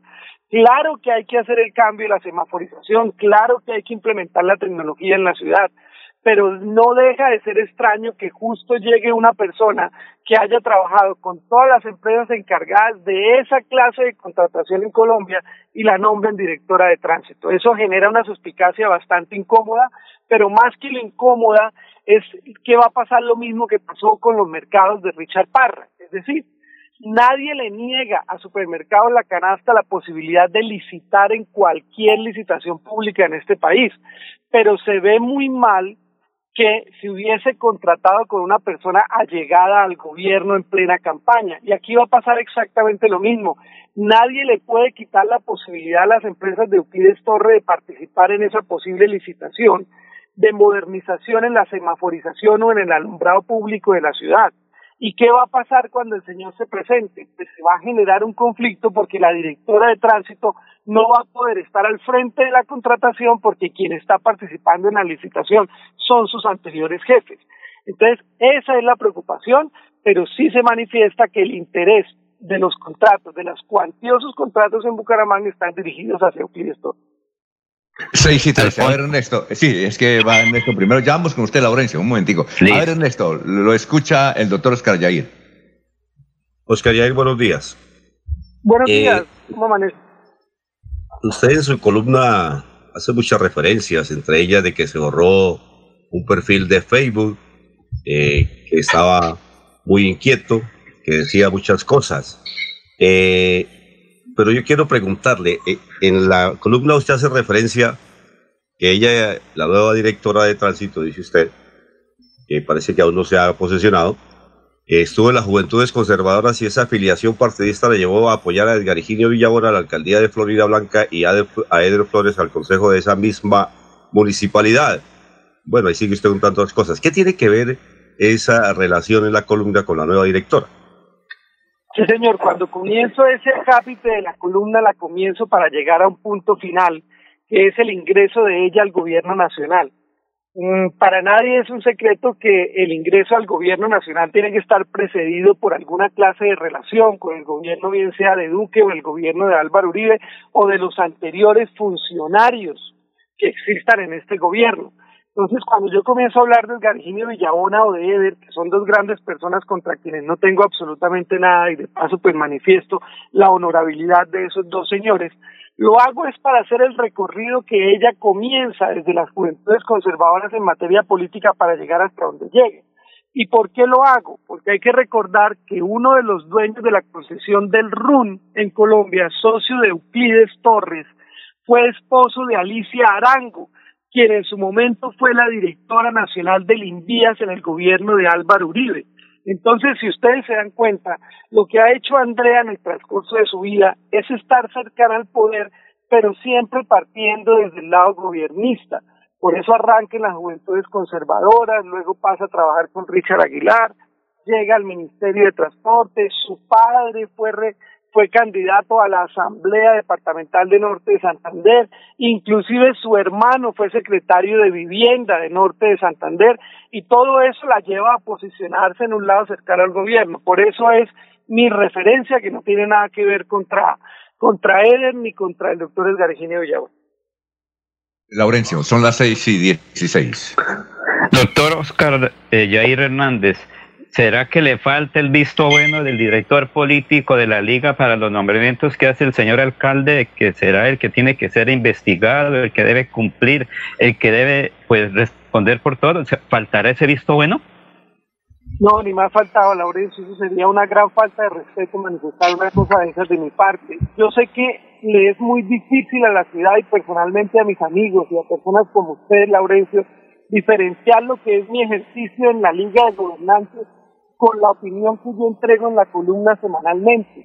Es difícil separarlo, yo lo sé, pero si a mí la liga no me hubiera ofrecido la oportunidad de seguir manteniendo la libertad de expresión que tengo en esa columna, tenga la plena seguridad que no estaría con Rodolfo Hernández.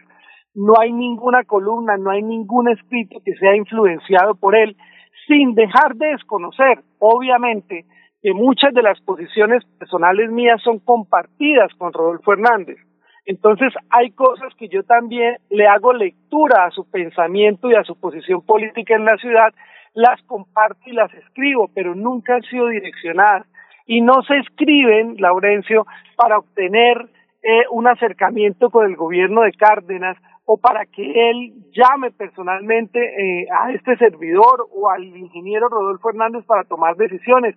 Yo alguna vez en esta emisora se los había dicho a ustedes, el único responsable de los nombramientos en la alcaldía de Bucaramanga y en sus instituciones se llama Juan Carlos Cárdenas, no hay más.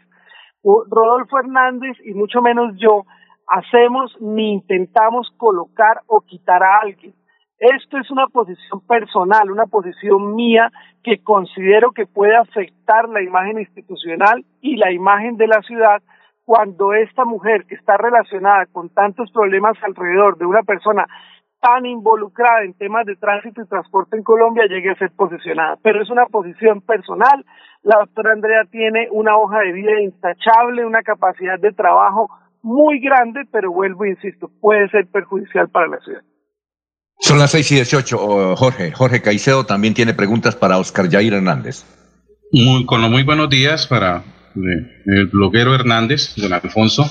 Eh, yo eh, comienzo por, por, preguntarle algo que siempre hay que hacerse, hay que hacerle como primera pregunta cada vez que se entrevista al bloguero Oscar Yair.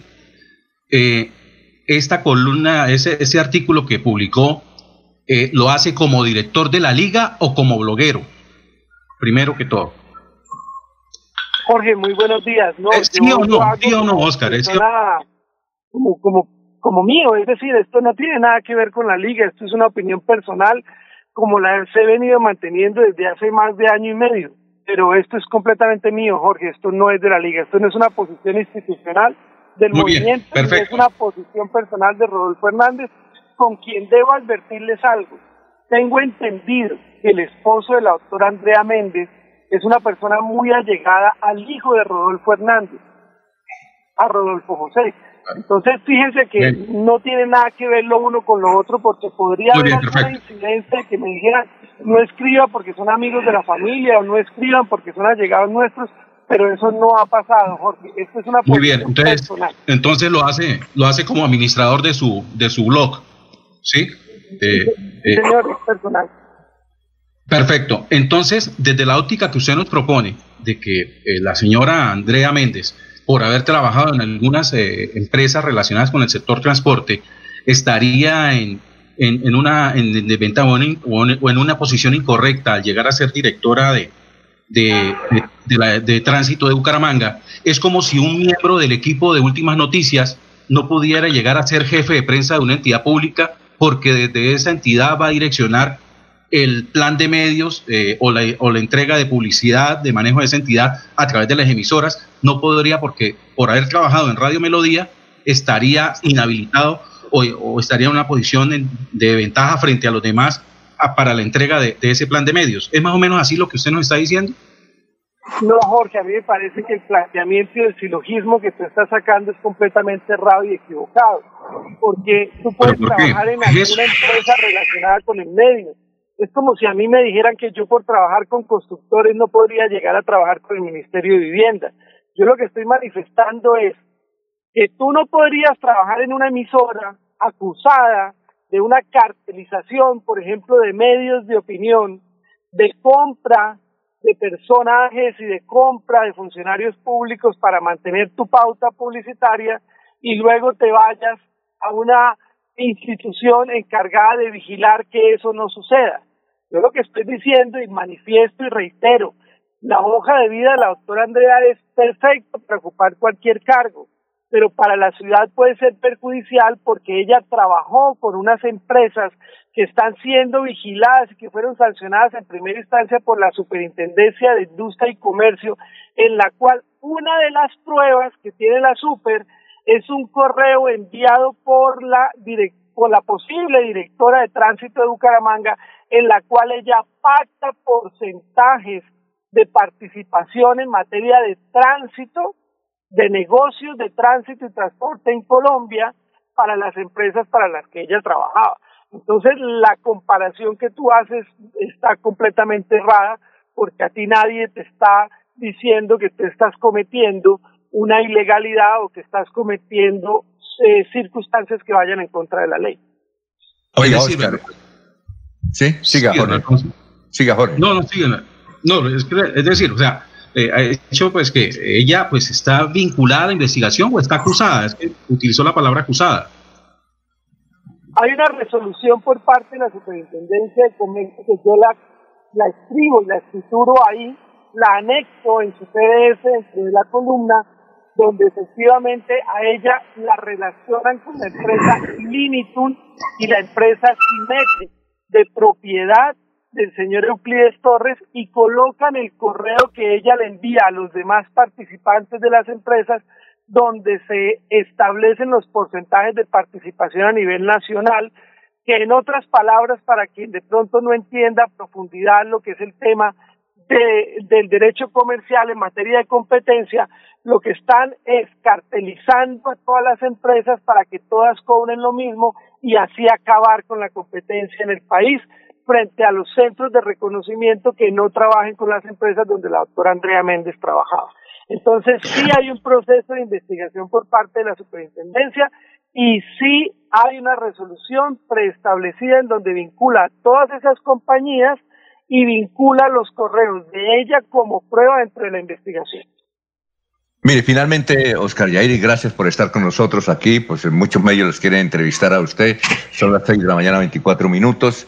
Por ahí me dicen unos periodistas, suelte lo que nosotros necesitamos entrevistarlo. Bien, es lo siguiente. Una pregunta, don Alfonso, si me permite. Sí, con todo respeto, doctor Oscar Yair, eh, es muy difícil desligar su amistad con Rodolfo Hernández, porque además usted aparece en el Facebook Live ahora como coordinador de esas charlas que tiene Rodolfo Hernández es muy difícil desligar su opinión eh, frente a lo que usted menciona, la liga, que es muy difícil eh, separar eso.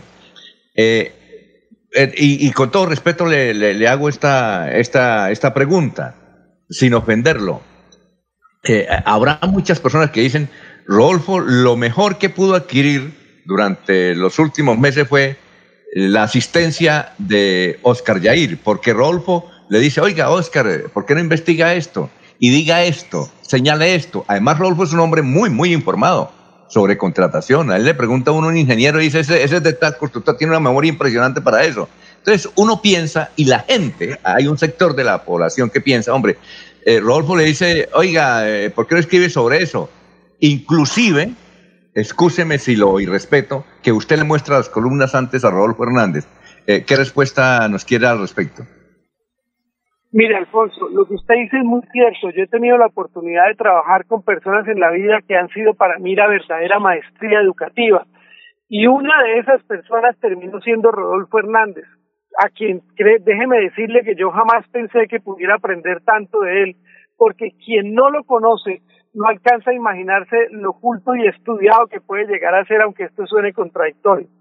La única columna que yo le he mostrado a Rodolfo Hernández antes de ser publicada fue la columna del informe especial del IDESAN. Y se la mostré porque quise tener la intención de que él me la dejara conversar y me la dejara comentar en el Facebook Live en el año pasado. Es la única columna que le he mostrado antes de publicarse. De resto no hay absolutamente nadie que la conozca, excepto la persona que le hace las correcciones ortográficas y los muchachos de la página web. Yo sé que es difícil desligar el tema. Y también tengo que decirle algo, más que él mandarme a investigar sobre algunas cosas, yo lo que termino es investigando de lo que lo escucho hablar a él.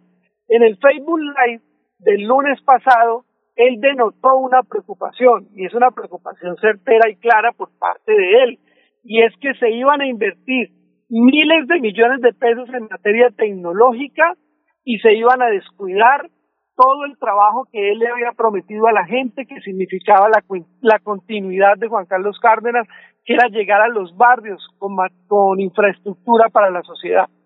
Al escucharle esa preocupación, indiscutiblemente que yo comienzo a investigar del tema y encuentro, encuentro cosas delicadas como cuáles, como que en la gobernación de Santander ya se desaparecieron 14 mil millones de pesos por temas de cámaras de vigilancia, porque es que el tema no es poner la cámara, Alfonso, el tema es que después de colocar la cámara hay que hacerle un mantenimiento y entregar una concesión por 10 o 15 años que vale 10 veces más que lo que puede llegar a valer el contrato de la instalación de cámaras de seguridad, de semaforización o de luces LED. Ahora, Recuerde que en la alcaldía de Florida Blanca, en la época de Héctor Mantilla, se quiso hacer una empresa mixta para contratar la semaforización y el alumbrado público de la ciudad.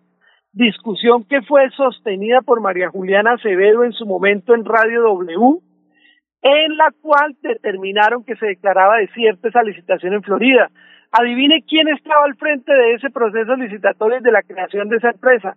Pues nada más y nada menos que una compañera de la doctora Andrea Méndez, que también había trabajado en la FIDU previsora y siento yo que también terminó siendo puesta en Florida Blanca por Euclides Torres.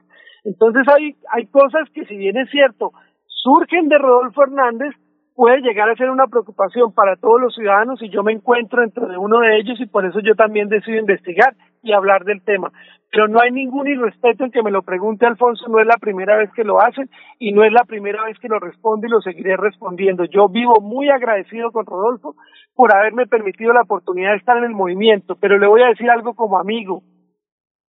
Si en algún momento yo tuviera que decidir entre el movimiento y la columna, tenga la plena seguridad, Alfonso, que para mí es muy importante el ejercicio que he venido haciendo y me quedaría con la columna, de lo importante que eso significa para mí. Bueno, finalmente, Jorge. 6 y 28, Jorge. Escucho al bloguero Oscar Yair y entiendo que la relación con Rolfo es como la de Ernesto Yanjure y Carlos Castaño. Esto, la pregunta, don Alfonso, eh, sería, es que leyendo la columna de Oscar Yair, esto, veo que haces un recorrido de la vida pública en el sector público de la abogada Andrea Méndez y que de ese recorrido es que ella ha logrado posiciones en el sector público. ¿Acaso no depende de ahí el éxito de, una persona pública, de sus relaciones políticas para lograr posiciones? ¿No será que, lo que hay aquí es que se percibe como una envidia hacia ese recorrido en lo público, de lo cual carecen algunas neofiguras públicas en el departamento de Santander? Porque, o sea, en realidad no veo de dónde estaría la inhabilidad Andrea Méndez para poder llegar a, ser la directora de tránsito de Bucaramanga si lo que precisamente su vida pública es la que le da méritos para ocupar ese cargo? Yo, yo, mire Jorge, yo la verdad, la pregunta que me hace Alfonso no le encuentro irrespeto, pero sí encuentro un poco irrespeto en su silogismo, que por sí vuelvo y le repito, está lleno de errores. Comparar a Rodolfo, a Rodolfo Hernández con Castaño, pues me parece desafortunado y compararme a mí con Ernesto Llanure me parece más desafortunado aún. Eh, y digo que está lleno de errores porque es que en la columna yo lo que estoy manifestando es que le alabo precisamente la capacidad que ha tenido para llegar hasta donde está porque no le niego absolutamente nada frente a la capacidad que tiene como mujer trabajando por el país. Las personas con las que pude hablar lo único que me dicen es que es una guerrera, que es una trabajadora incansable.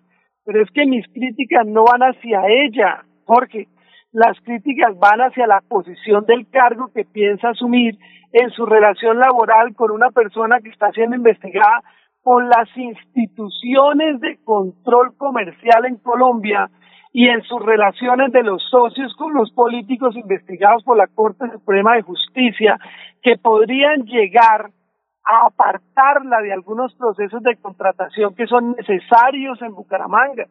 Yo no la estoy atacando a ella, ni le estoy atacando su vida personal, ni estoy diciendo que todo el que trabaja en el sector público no puede ascender. Favorables y bienvenidas todas esas loas para que puedan subir, pero no haga manifestaciones de lo que yo estoy diciendo, porque mi manifestación es clara es la ciudad la que se puede llegar a ver afectada cuando nombre como directora de tránsito a una persona que, tiene, que tuvo relaciones laborales y comerciales con personas investigadas precisamente en los contratos que ella tiene que llegar a hacer. Es decir, es una situación muy parecida a la de Rodolfo Hernández, que no podría haber continuado siendo alcalde de Bucaramanga cuando su hijo estaba, estaba vinculado a una investigación por, el caso de, de. ¿Es más o menos así lo que me quiere decir? Jorge, vuelvo y le insisto, no comparen el hecho de estar en actuaciones de un eh, mandato ciudadano como ser alcalde y ser investigado en el ejercicio de sus funciones públicas a una persona relacionada con unas investigaciones en el sector privado y venir a colocarla como funcionaria pública. Eso no tiene nada que ver uno con lo otro. Si ella no tuviera esta clase de cosas que vuelvo y digo, no son, no son inhabilitantes para el ejercicio del cargo, yo nunca he dicho que se encuentre impedida se encuentre inhabilitada. Jamás he manifestado eso, por favor no ponga palabras en mi boca. Yo lo que digo es, que, la, la, suspicacia no pueden hacer de casos particulares. No, no le escucho, Jorge. La suspicacia no puede nacer solamente de casos particulares, o sea, la suspicacia nace en todos los escenarios de lo público. Sí. Pero es que aquí no hay suspicacia, Jorge, aquí hay una investigación de la Superintendencia de Industria y Comercio, la cual yo le invito a que lea con detenimiento porque son 180 páginas de pruebas donde se manifiesta la cartelización de los centros de reconocimiento de conductores en Colombia, dentro con empresas dentro de las cuales la doctora Andrea Méndez hizo parte de la junta directiva, inclusive enviando correos para cercenar la participación comercial de las demás empresas en el país. Bueno, eh, Oscar Yair, muchas gracias. Se nos acabó el tiempo. Nos gustaría seguir charlando con usted sobre, estos temas tan fundamentales para la realidad municipal y departamental. Oscar Yair, muchas gracias por haber estado aquí en Radio Melodía. A usted, Alfonso, a Jorge, a todos, a, Laurencio y a toda la mesa de trabajo. Muchas gracias. Muy bien, son las seis y treinta y tres. Estamos en Radio Melodía. Melodía es la radio que lo tiene todo. Noticias. Deportes. Música. Variedades.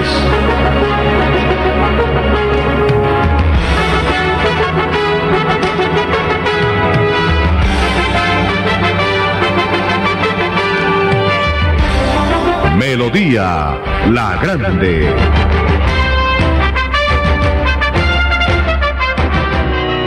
Seguir adelante, crédito educativo en línea. Ingresa a www.cofuturo.com.co. Tenemos la tasa de interés más baja del mercado, 1% para el segundo semestre de 2020.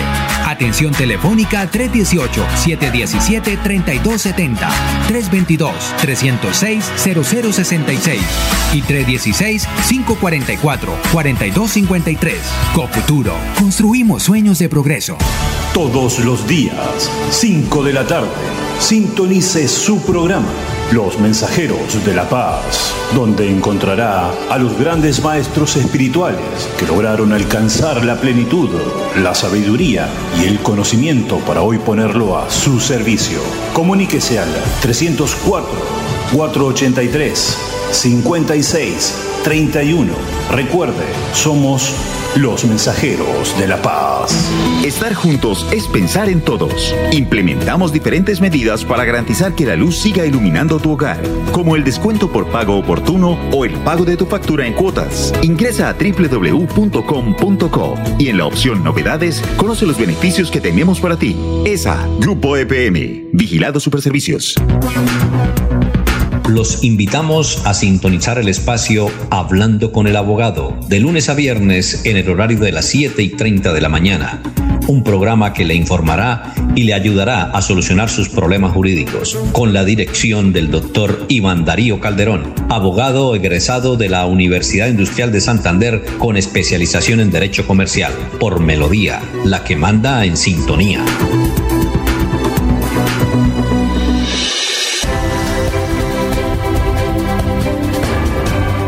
Información y análisis. Es el estilo de Últimas Noticias por Radio Melodía 1080 AM.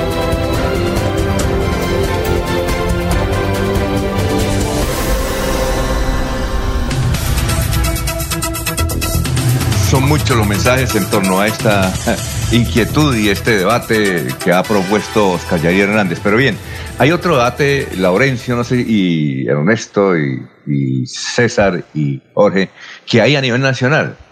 Eh, hay dos santanderianos que sí quieren ser director administrativo de la Cámara de Representantes. Ser director administrativo de la Cámara de Representantes es muy bueno.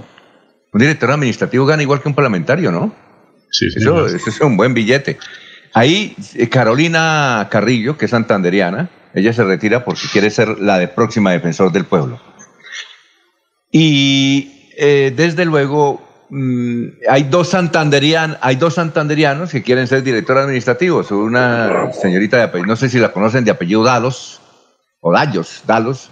Dalos. Dalos. ¿Usted la conoce, Margarita? No sé, no es el nombre y otro Jonaviud, pero es que a Jonaviud lo han irrespetado impresionantemente. Es decir, yo, eh, conozco, hay unos, unos eh, eh, Twitter, por ejemplo, Ángel Hernández. A ver, ¿qué has dicho de Oscar Yair? De Oscar Yair, no, de Jonaviud Ramírez, que fue alcalde de Girón. Que él está comprando parlamentarios, le está dando plata, ¿sí? Le está dando plata para ser director administrativo.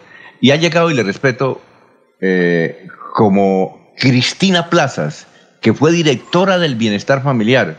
Yo pienso que cuando uno es director de bienestar familiar, tiene que respetar los derechos humanos y respetar a la gente. Cristina Plazas, que ahora trabaja en la FM, dijo la semana pasada, en un audio que circuló, no sé si alguien lo escuchó, que John Avión le era no John Avión, sino John Avión Sí, John Avión, literalmente.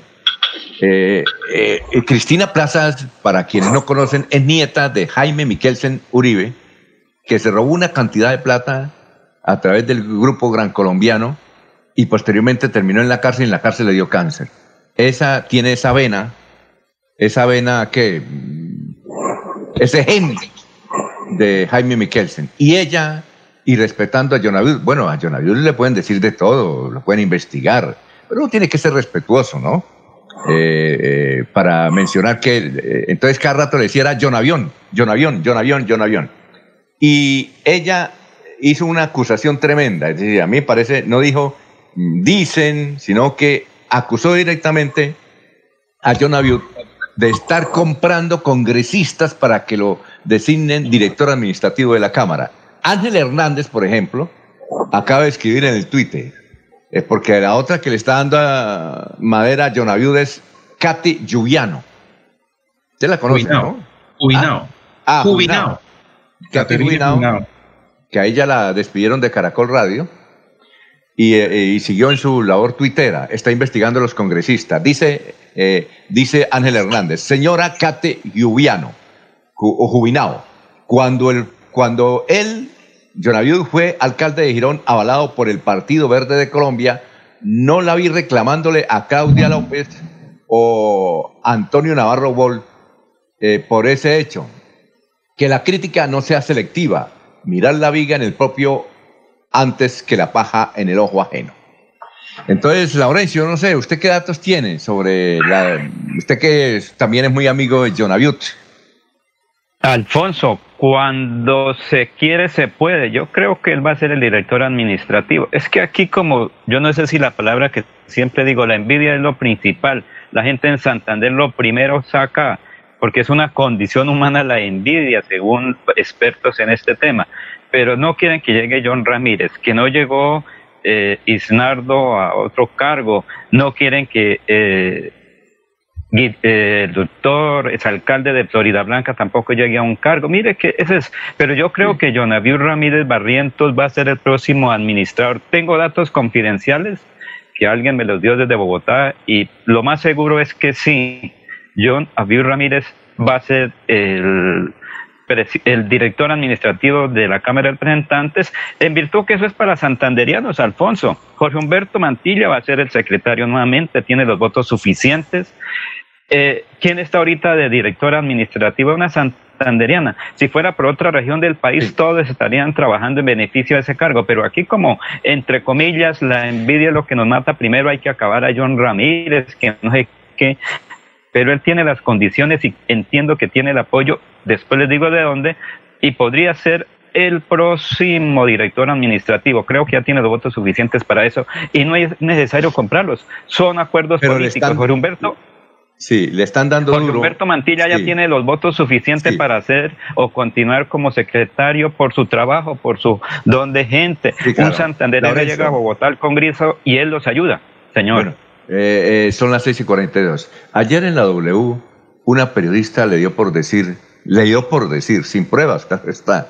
Yo no sé por qué uno, uno se sienta acá. Se convierte en fiscalía, se convierte en fiscalía, a veces uno es responsable. La periodista, la periodista de la W dijo que John Abiud tenía relaciones con Yair Acuña, imagínese, que estuvo ayudándole en la campaña de Yair Acuña por allá en el departamento de Sucre. Muy bien. Bueno, vamos con otras noticias. Son las. ¿Y César qué pasó? ¿César se fue? César. No, aquí, aquí está el director. ¿Usted qué, usted qué opina de, de eso de, lo, de, digamos, no, de, lo, digamos de, lo lo, de por qué los santanderianos siempre somos los malos? Claro que hay santanderianos malos, pero siempre somos los malos cuando se anuncian un puesto. Y en cambio no, lo es los antioqueños o algo por el estilo. Digamos, eh, con, con respecto es que, digamos, ser hijo, voy a decirlo así, ser hijo o provenir de la familia de Dios es imposible, ¿no? Sí. Es, decir, ser de la familia de Dios para, para ejercer, eh, digamos, eh, para el ejercicio de lo público, porque lo público, digamos, el poder viene del pueblo y el, y el poder del pueblo y el, el, pueblo es Dios en la democracia, digamos, Dios con minúscula para que no molestar a nadie. Pero ser hijo de la familia de Dios es muy difícil para ejercer cargos públicos, ¿no? Es como lo mismo, ser hijo de la familia de Dios para ejercer el periodismo, o sea, esa decantación, esa disección de la persona, decir es una excelente hoja de vida, es, es que es una verdad que, incluso los, los, superlativos, ¿no? Que es maravillosa, pero no puede ejercer un cargo, y, digamos, esos, y entonces le hacen preguntas y dice, no, es que esa pregunta está mal planteada, entonces esa digamos, esa pseudocátedra ahí de decir cómo preguntar, qué responder y a quién escoger, se vuelve un debate, se lo digo a Jorge, a Jorge con mucha consideración a Jorge, se vuelve un debate que por, donde se le pregunte, entonces, mal preguntado, bien respondido, yo tengo la verdad, hoja maravillosa, no puede ejercer el cargo. Imaginen ustedes ese debate. Con respecto a yo lo mismo alcalde de Girón, digamos, cuatro años, yo no vi que ningún, pues, que una investigación o que un escándalo con Jonavío, etcétera. Pero es que el cuestionamiento que le hace la, señora Cristina Plazas desde de, esa FM, ese lenguaje, ella no conoce a Jonavío. Ella no lo conoce, o sea, Jonavío no lo conoce. Y ese, ese comentario sobre Jonavío es es un comentario local, es de la idiosincrasia local, digamos, de, estas calentas y alguien se lo ella está haciendo un mandado porque, y como tiene nombre y tiene reconocimiento y fue, eh, se hizo, se dio a conocer o se hizo dar a conocer o, bueno, su, su, quiebre en la vida pública la volvió famosa, entonces la llevan por rating a, a esa FM y entonces ella, digamos, se vuelve también otra vez una pretora de la moral pública, ¿sí ve? Entonces ese comentario que ella hace, ella no tiene ni idea quién es Jonavío, lo que le cuentan de aquí, está haciendo un mandado. Pero para con respecto a Laurencio, la envidia es de la condición humana. En todos los departamentos van a nombrar a alguien en Bogotá y también los de esos departamentos le mueven la silla a la persona que van a nombrar en Bogotá. Entonces las regiones, con respecto a la Nueva Granada, que eso tiene 200 años más o menos, siguen, eh, digamos, eh, con el bobocentrismo, dice un amigo mío, ¿no? Ese bobocentrismo que Bogotá es la que define la moral pública y, y digamos, eh, y los de aquí, los que están aquí, digamos, en el poder, se apaguaran con la Nueva Granada para no dejar nombrar. Y entonces allá van a nombrar para un antioqueño. Y entonces los antioqueños allá, entonces los antioqueños allá, no es que no sean envidiosos, no, sino que se comen el sapo con veneno, porque tan pronto lo nombran, entonces le dicen, bueno hermano, usted se porta bien, y si no, miro lo que tenemos aquí, fluye, pero eso no es que no tengan envidia, le sacan partido a la circunstancia, lo vuelven oportunidad. Pero todo para decir lo siguiente, que nos vamos por la anécdota, nos vamos por, por, eh, digamos, por la vida personal y no por, la, por el mérito, ¿no? Y eso del debate se vuelve entonces inane, absurdo, bizantino ahí. Te lo digo de verdad, en serio, lo digo, ¿no? O sea, no es si es, si es idóneamente, maravillosamente idónea, espectacularmente de todo, pero no puede ejercer el cargo. Imagínense ese falso problema que hay planteado. Muy bien, vamos a una pausita. Estamos en Radio Melodía. Tiene muchos comentarios que hemos recibido sobre la controversia. Unos le dan la razón a Oscar Jair Hernández, otros le dan la razón a la doctora, que yo no sé si le van a dañar el nombramiento, pero eh, eh, es que, como dicen nuestras abuelas, ah, tenemos un, una mala espina o también es un mal presentimiento. Si ayer estaba todo programado para ella posesionarse, no lo hizo y dijeron que lo aplazaron supuestamente para hoy, es porque algo, eh, algo, algo, algo dicen. Seguramente le están diciendo al doctor Juan Carlos, pilas. Director, porque, director, sí. Director, con la, con la, con todo, digamos, el respeto para el doctor Julio Enrique Avellaneda, yo voy a poner el ejemplo del doctor Julio Enrique Avellaneda cuando fue director de tránsito, porque él fue director de tránsito, ¿cierto? Sí, claro. Ahí Julio Enrique Avellaneda, cuando lo nombraron, yo imagino que algún día compró un carro, entonces era amigo del que le vendió el carro en la concesionaria. Me imagino que, me imagino que algún día por ahí le pusieron un parte, espero que no, pero le pudieron haber puesto un parte o iba en un carro que le pusieron un parte y entonces ahora llegó y estaba el parte allá. Yo digo, ¿no? Y de pronto es amigo de los directores anteriores de tránsito porque pues, todos somos conocidos de todos. Entonces, ¿que ¿por qué conocía tal? Y algún día por allá, digamos, el la persona, el alcalde de turno que lo nombró, de pronto eh, tiene eh, eh, en, décimo grado de consanguinidad, por allá era familiar de Julio Enrique, entonces, ¿para qué nombra el décimo grado de consanguinidad? Pues imaginen ustedes esa postura, pero el doctor Julio Enrique Villanea es un hombre probo, transparente, maravillosamente hoja de vida, pero como tiene esos amigos no puede ejercer tal cargo, por, no podía ejercer director de tránsito. Yo me gustaría preguntarle a Julio Enrique en su momento que cuando él era cuando era director de tránsito, que creo que lo hizo bien, ¿no? Creo sí, que muy bien, claro. si hay algo hace parte del prestigio personal de Julio Enrique Avellaneda, es que fue un buen director de tránsito. Cuando él lo nombraron, él de quién era amigo político, social, económico, y ejerció el cargo, que eso, los amigos, las amistades de él y sus fraternidades y su historia personal, la, digamos, la directa y la indirecta, porque uno tiene historia personal indirecta. Yo, uno toma un café y en el mismo café hay varias personas y uno se saluda, entonces si los saludos que él hacía y los contratos que él ejerció le impidieron ejercer la dirección de tránsito, en serio. O sea, yo, este es, por eso, entonces, ser hijo de la familia de Dios es imposible para ejercer un cargo. Nadie es hijo de la familia de Dios. Eso no, no, la gente responde por su vida personal y por su meritocracia, la persona. La persona. Hay una pregunta para. Hay una esa sospecha, venga, y le quería decir lo siguiente: cuando uno le arroja la sombra a otra persona, la sombra es la de uno. Sí, hay una Hay que darle la oportunidad de que ejerce el cargo. Eh, si no es ese, será ah, otro cargo. Hay una pregunta. hay que ganarse la vida. Jorge, Jorge, es que hay, hay, una, hay una pregunta para usted que le hace una señora, pero se la vamos a hacer, una pregunta que le hace una señora a usted, pero más adelante se la vamos a unos mensajes pero la, última frase, director. sí, sí, y es que nos está esperando en. Eh, listo, director. Me está dando la mano hace, hace 10 minutos, Florentino allá en Miami. ¿Qué pasó? No, pero ¿Ah? un segundo, un segundo, director. Pero es que es muy, es muy destructor de la persona, las, las, las, las conjeturas, las frases y las sospechas, y decir una hoja de vida maravillosa, pero las relaciones de ella pueden esto, y, ¿cómo, se llama? Causarle un mal a la ciudad. ¿Cómo pueden hacer ese tipo de, de correlaciones? En serio, esa habilidad para hacer correlaciones. Ya le, ya le hago la, ya, le, hago la pregunta de la señora María Eugenia que quiere. No son falsos problemas, falsos problemas para enredar ahí las cosas. María Eugenia del barrio San Francisco, una pregunta para Jorge frente a esta la entrevista con Oscar Yair. Son las 6 y 50 minutos. Amigo empresario, su negocio merece el mejor respaldo. Los desafíos mundiales traen soluciones al instante. Por eso Cofuturo le ofrece crédito ágil y práctico para capital de trabajo y todas las necesidades de su empresa. Informes 317-439-9483 y en www.cofuturo.com.co. Cofuturo, construimos sueños de progreso. En la radio también estamos luchando contra el COVID-19 y aunque muchas emisoras se han silenciado, a pesar de las grandes dificultades, en Melodía nos resistimos a hacerlo. Menos horas al aire son hoy nuestra alternativa para seguirles acompañando como medio de información y entretenimiento. Escúchenos de lunes a viernes de 5 de la mañana a 6 de la tarde, sábados de 6 de la mañana a 12 del día. Los domingos estamos en silencio. Melodía 1080 AM en Facebook Radio Melodía Bucaramanga. Tenemos fe que muy pronto todo será mejor que antes y que seguiremos a su lado por siempre, por siempre.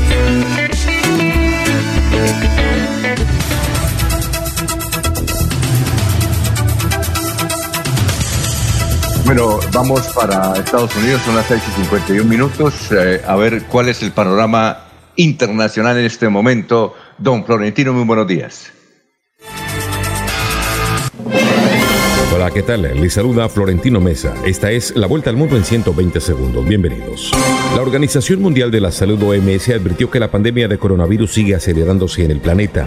En una jornada en la que Brasil superó las 60.000 muertes por COVID-19, Estados Unidos registró un récord de más de 50.000 contagios en 24 horas y México se ubicó en el sexto lugar en el número de muertos por coronavirus.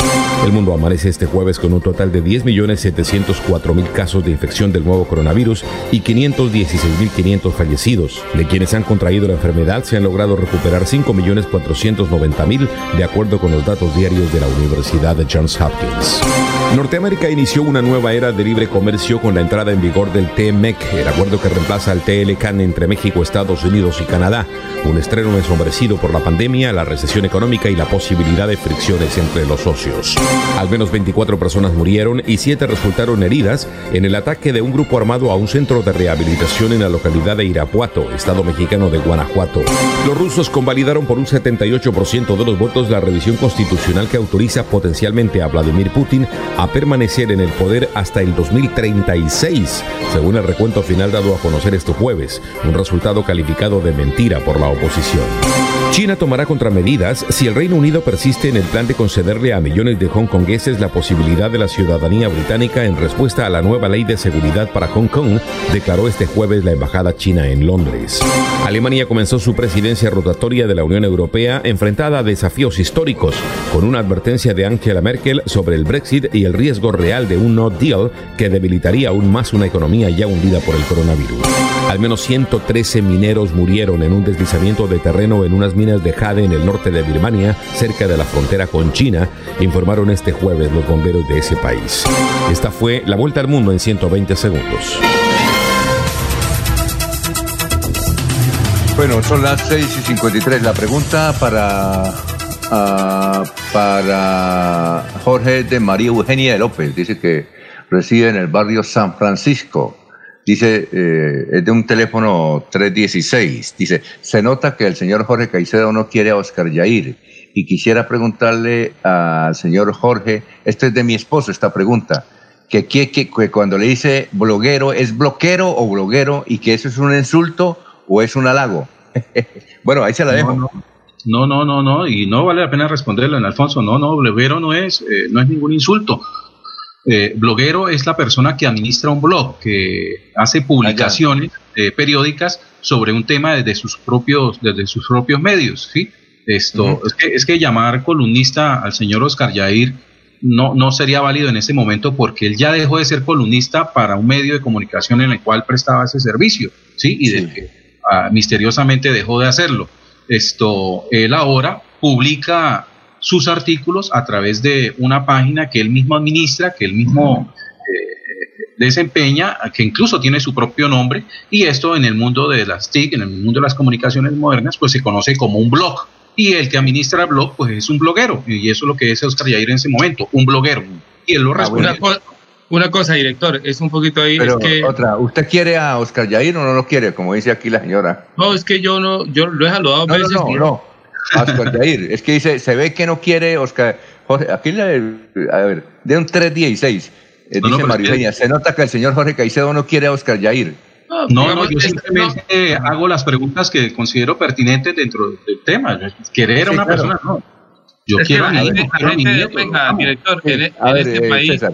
No, es que la gente en este país, cuando se le hace una, una contrapregunta, una contracrítica, ya se va para, las, para los afectos las emociones. No lo quiere y lo odia. Entonces, ese- en ese debate no hay que estar, Jorge, con todo respeto No, por no, señora, no, para nada, no. Es lo siguiente, pero es pues lo siguiente, es que yo sé que yo, yo sé que la línea de Jorge era la siguiente y Oscar Yair también la suponía, pero se, como el debate se largó en cosas demasiado, demasiado en los orillos, la pregunta que Jorge le iba a hacer, si algún día usted Oscar Yair Hernández lo nombran como jefe de prensa de Palacio, entonces le van a sacar que como fue columnista de vanguardia y como fue tal de una cosa, entonces no puede ejercer la dirección de prensa de Palacio de presidencia. Entonces, ¿por qué queda inhabilitado? Porque alguna vez estuvo en vanguardia, investigó en vanguardia.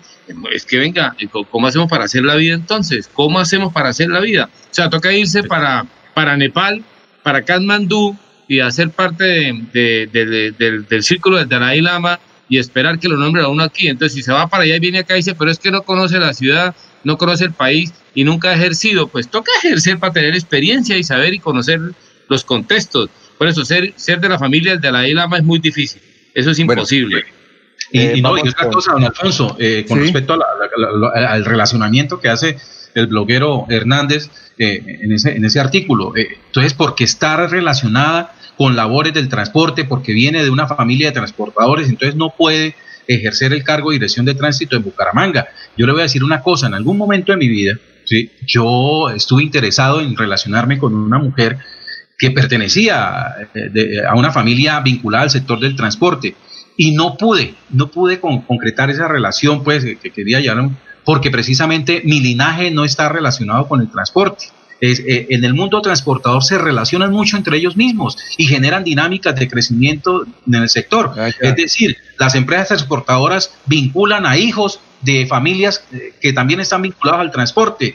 Eh, sí, eso es una relación. Y usted puede ver, por ejemplo, Jaime Durán, político, coloca a su hijo a encabezar una plancha para elegir el directorio de Libertad del Santander. O sea, esto el linaje se maneja y, siempre ha sido así en la historia de nuestro país. César Gaviria, vinculado a su hija ministra, a su esposa como embajadora de cultura y, precisamente eh, la, hija ministra de cultura y, Ana Milena Muñoz, embajadora en Egipto, que es un país rico cultural, y los Gaviria se caracterizan por tener una de las galerías de arte más importantes de Bogotá. O sea, de verdad que la suspicacia que quiere presentar el, bloguero Hernández, creo que en esta ocasión es, notable. no tiene con esa lógica, director, director con esa lógica, la suspicacia es el método universal de análisis, o sea, la suspicacia sirve para todo. Entonces, eh, eh, es decir, entonces, eh, como el director, voy a, voy a poner usted ejemplo, Alfonso Pereira, y si fallo, admito, admito el memorando. Entonces, como usted es de Barichara y toda la cosa, y en Barichara tiene familia, y de pronto el alcalde de Barichara es de su familia, entonces usted no puede saludar al alcalde de Barichara porque está en la emisora, entonces tiene que desconocer a Barichara. O sea, entonces sirve para todo, ese es el método universal de análisis. Y no la lógica. Lo que me da la impresión es que, entrando en suspicacias, perdón, entrando en suspicacia, me da la impresión es que algunas personas se resisten cada vez que ven a una mujer ocupando cargos de éxito, cada vez que, se, que hay que reconocer el, buen desempeño de una mujer en lo público, hay personas que se registren y generan una animadversión. ahí, hay misoginia, puede haber misoginia ahí. Laurencio, vamos con su comentario y su invitado, y sus invitados. Son las 6.58. Alfonso, hay que esperar qué dice el alcalde de Bucaramanga, que es el que en última instancia puede echar para atrás el anuncio del nombramiento o no. Estoy invitado. Eh, y, Alfonso, es que eh, yo creo que toca un poquito más adelante porque es un poquito largo de, la empresa de electrificadora. Eh, le, pero, le, propongo, le, propongo, le, propongo entonces, Laurencio, que lo dejemos para las 7.15, ¿le parece? Sí, porque viene ya el señor Amador y nos volvamos, porque se han hecho una serie de comentarios muy interesantes, pero finalmente el único que tiene que definir hoy o mañana es el alcalde de Bucaramanga en su fuero interno, si la deja o no la deja, o si con todos estos comentarios la directora de tránsito no acepta, eso será ya del propio alcalde de Bucaramanga que con su firma dice si sí o no se nombra a esta persona. Mire que eso es así de fácil, eso es político administrativo y si acabó, quiera Oscar Jair que se nombre o no, que yo le pregunté, le falta el visto bueno de él para que cualquier nombramiento tenga validez por parte del alcalde, porque recuerden que el entre comillas, orientador de la administración sería la liga. Entonces, si la liga no está de acuerdo, pues esa es otra cosa muy particular. Eso es lo que llama político-administrativo decisiones. Bueno, son las 7 de la mañana, estamos en Radio Melodía, la que manda en sintonía. Aquí Bucaramanga, la bella capital de Santander. Transmite Radio Melodía, Estación Colombiana, HJMH, 1080 kilociclos, 10.000 vatios de potencia en antena, para todo el oriente colombiano. Cadena Melodía, la radio líder de Colombia. Atención, se vende casa en el barrio Paraíso Bajo de Girón, con dos habitaciones, garaje, cocina integral, sala, comedor, patio, baño, precio negociable. Informes celular 310 651 1422. 310-651-1422. Vendo casa en el barrio Paraíso Bajo de Girón, con dos habitaciones, garaje, cocina integral, sala, comedor, patio, baño, precio negociable. Informes 310-651-1422. 310-651-1422.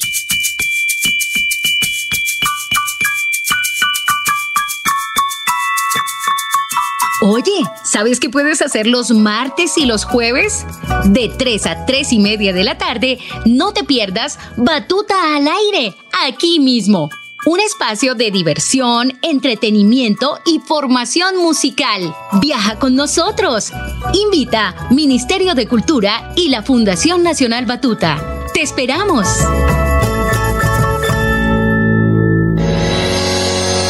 Los problemas del colon inflamado son bastante comunes en los colombianos, hombres y mujeres, siendo una dolencia de difícil tratamiento. La terapéutica natural Araltel ha encontrado a través de los años de investigación un producto que ha demostrado ser útil en el tratamiento del colon.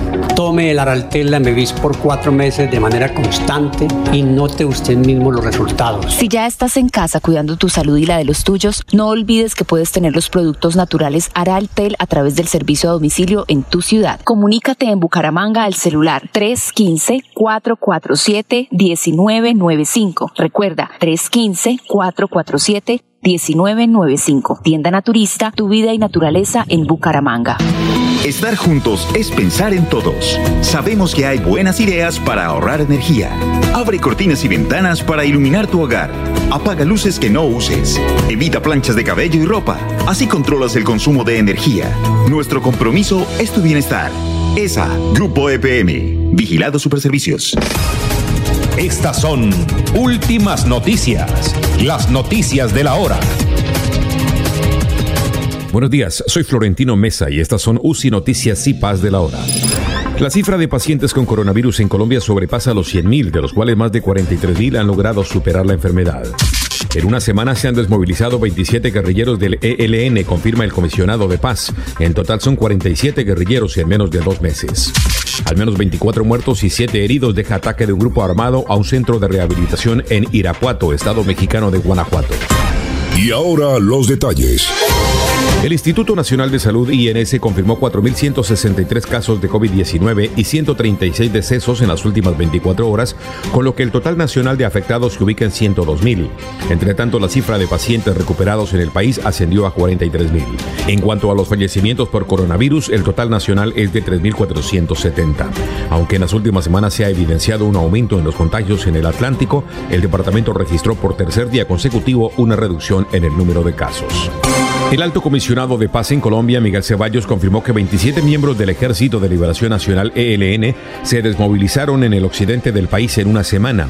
En total ya suman 47 guerrilleros en menos de dos meses, lo que analistas han interpretado como un posible gesto para llamar la atención del gobierno y reiniciar los diálogos de paz. Los guerrilleros pertenecían al Frente José María Becerra, que opera en el departamento del Cauca. Por otra parte, en menos de un mes el ELN ha liberado a 10 personas que tenían secuestradas entre militares, policías y civiles. Este es un anuncio importante para instituciones de salud, autoridades civiles y comerciantes. Para ayudar a enfrentar la pandemia del coronavirus, el Departamento Comercial de UCI Noticias ha pactado una alianza con un importante proveedor internacional de elementos de bioseguridad a los precios más bajos. Por ejemplo, mascarillas quirúrgicas termoselladas de tres capas a los mejores precios en cantidades comerciales. Informes al WhatsApp 1786-603-3480. 1786-603-3480. Al menos 24 personas murieron y 7 resultaron lesionadas en el ataque de un grupo armado a un centro de rehabilitación en la localidad de Irapuato, en el central estado mexicano de Guanajuato, dijeron autoridades locales. La Secretaría de Seguridad de Irapuato dijo en un comunicado que tres de los heridos están graves, pero no dio más detalles. En un video difundido en redes sociales, el secretario de Seguridad de la localidad, Pedro Cortés, dijo que los sicarios habían usado armas largas en el ataque. Entérese primero en UCI Noticias y Paz.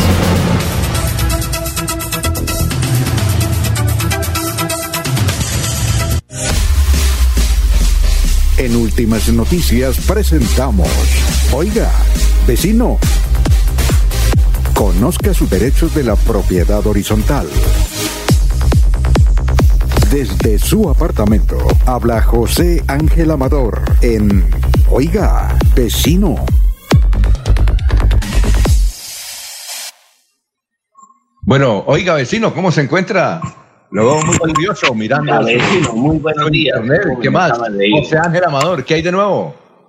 Oiga, vecino, muy buenos días. ¿Cómo me les acaba de ir? Aquí juiciosos trabajando con ustedes en este nuevo día tan importante, 2 de junio. Todos, 2 de julio, todos muy juiciosos, ¿no le parece? Siete, siete, siete minutos. Estamos en Radio Melodía. Eh, cuando le, sugiero que cuando tenga inquietudes así de. Usted sabe que. Oiga, vecino, no, muy bien, afortunadamente. Cuando, cuando pues tenga inquietudes. Iniciando con este maravilloso día, a ver cómo es que Julio nos recibe, ¿no? Sí, oiga, eh, José Ángel, cuando tenga inquietudes sobre... Es que hay mucha empresa privada, eh, quebrada, pequeños y medianos empresarios. Es, es, enorme, a nivel nacional es, es increíble.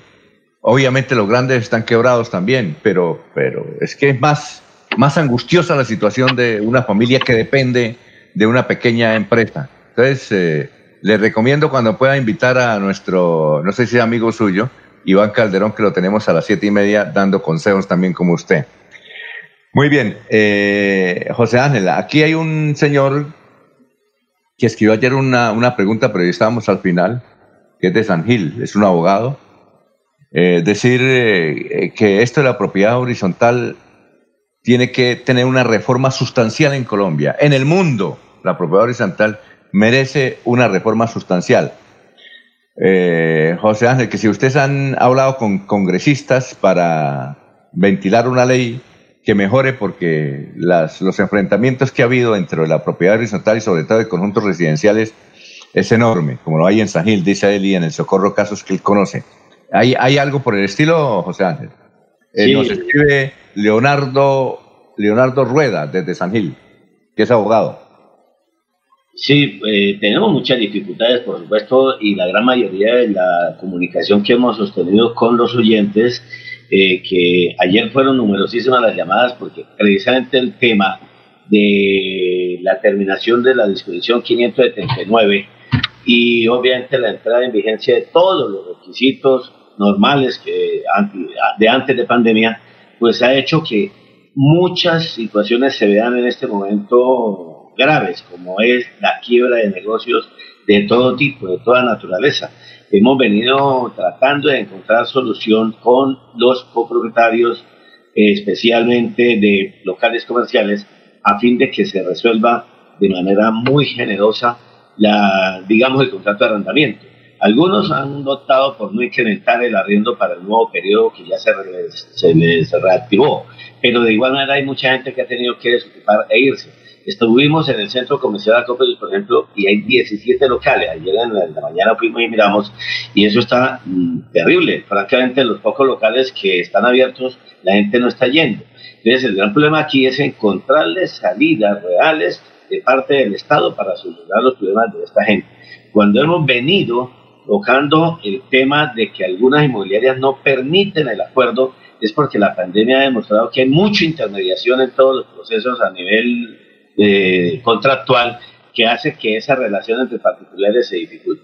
Propietarios e inquilinos interesados en hacer acuerdos y entre ellos pues obviamente se buscará una solución, pero hace falta la presencia del Estado.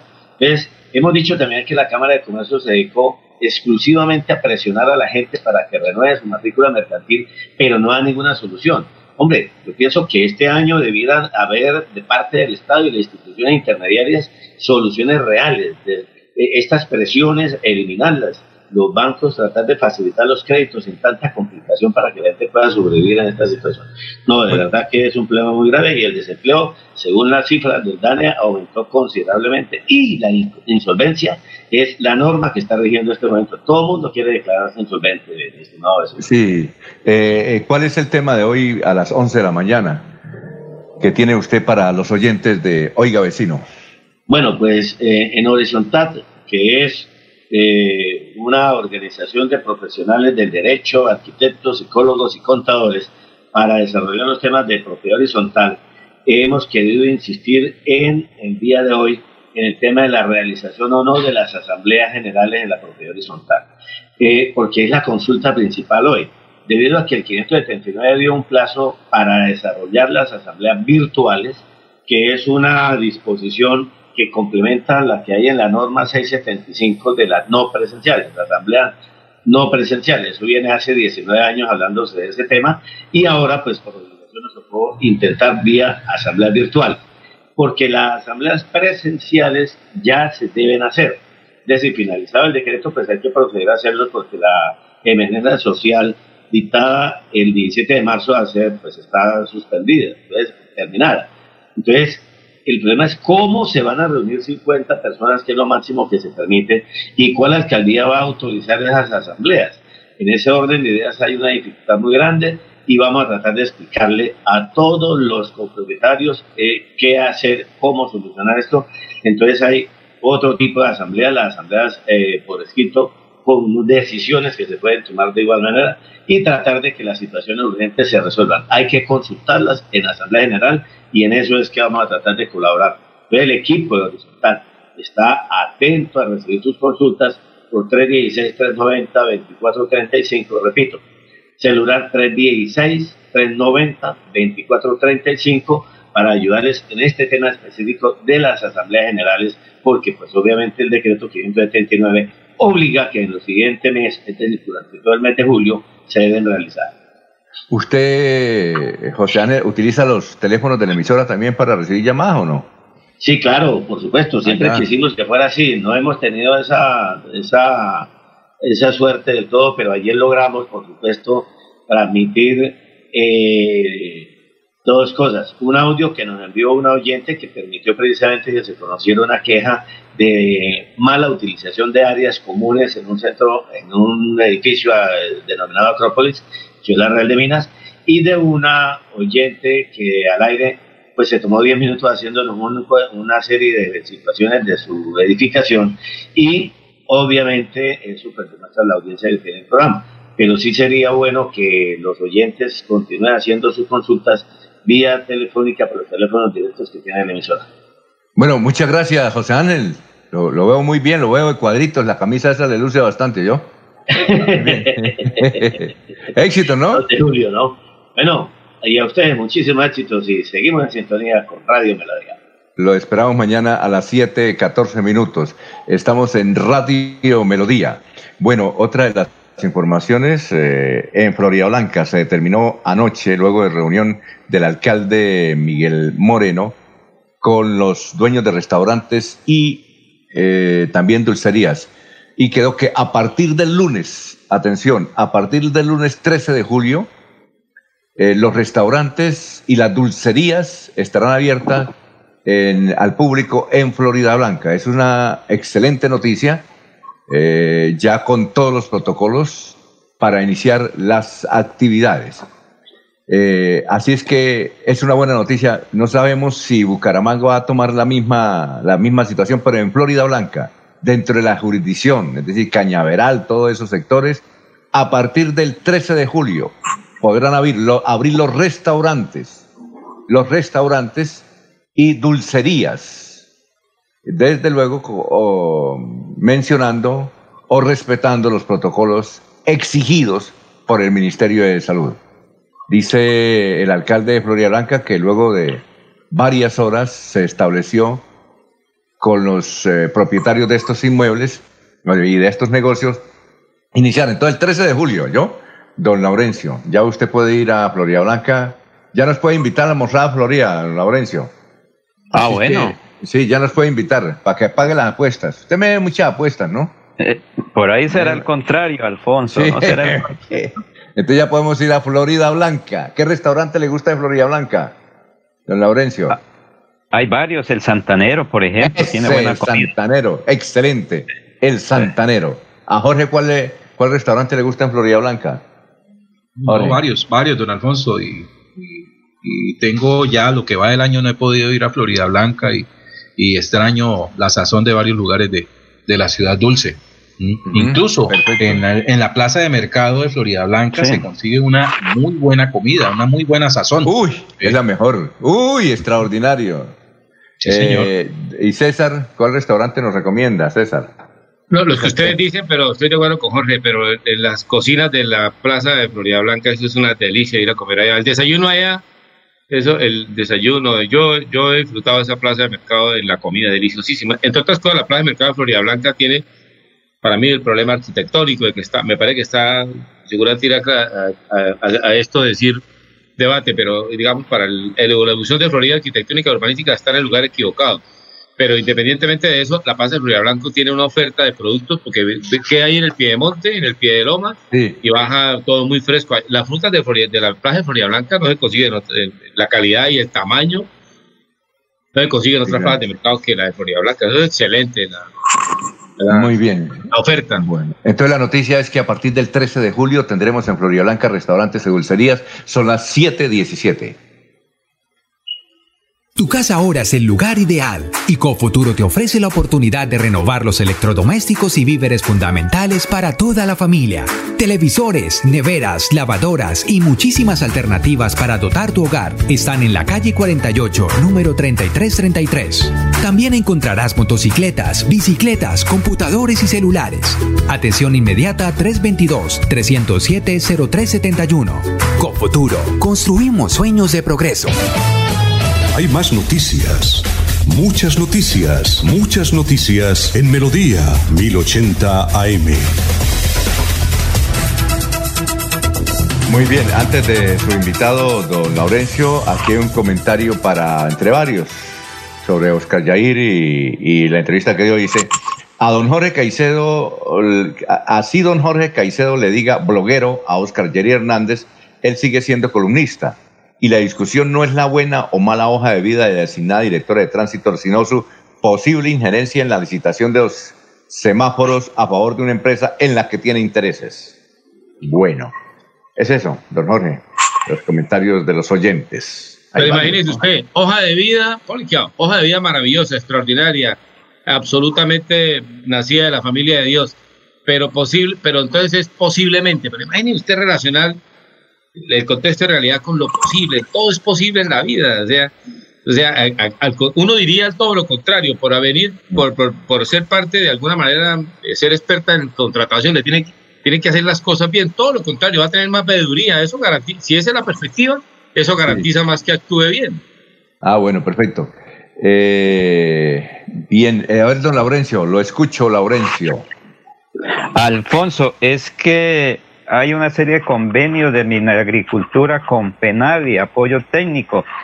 Pues eh, estando aquí por este sector de Lebrija, recordemos que es una de las zonas donde mayor se produce pollo y huevos.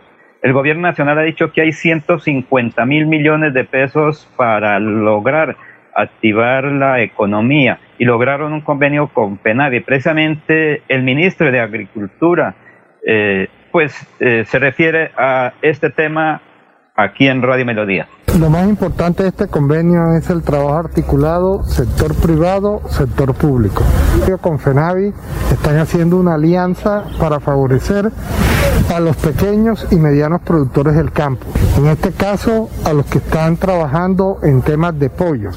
FENAVI está dando la asistencia técnica y el banco está aportando recursos que permitan que puedan mejorar sus condiciones de bioseguridad estos son recursos a largo plazo, recursos que son a cinco años para que puedan recuperar su inversión.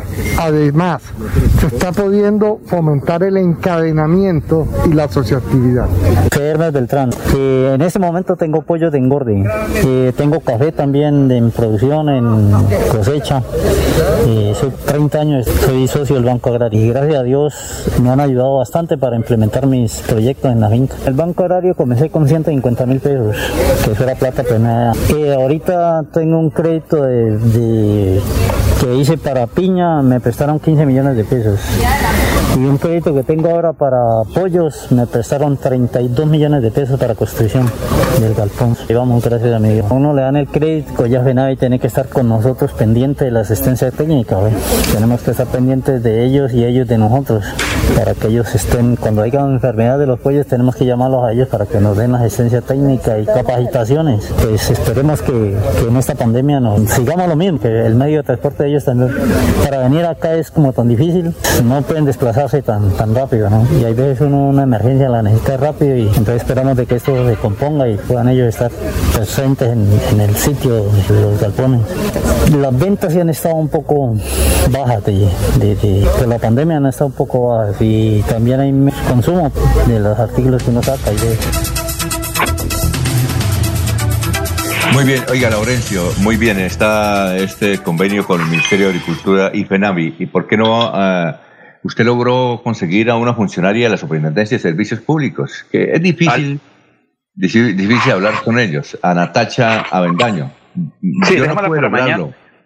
No, hagámoslo, hagámoslo de una vez porque es interesante, porque es que vea, no hemos podido conseguir al superintendente de servicios públicos porque tenemos muchas inquietudes, pero muchas inquietudes para hablar con él sobre todo esto de los recibos. Eh, ¿Por qué no la presentamos de una vez? Son las 7 de la mañana, 22 minutos.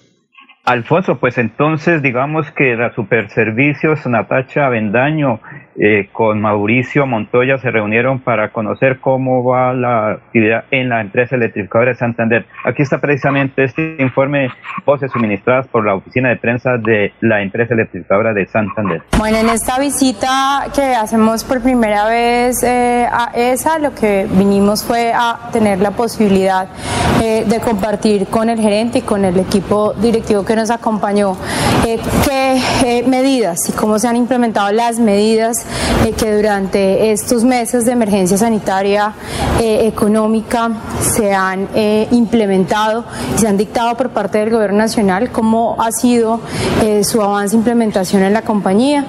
somos conscientes que la prioridad de toda compañía de servicios públicos, de toda empresa de servicios públicos, no solamente en el departamento de Santander, sino en todo el país, debe ser garantizar la prestación de los servicios públicos con sus usuarios, garantizar eh, que se cobren de la, manera adecuada eh, y con la facturación eh, de, las, de las mediciones observadas de los consumos de los usuarios.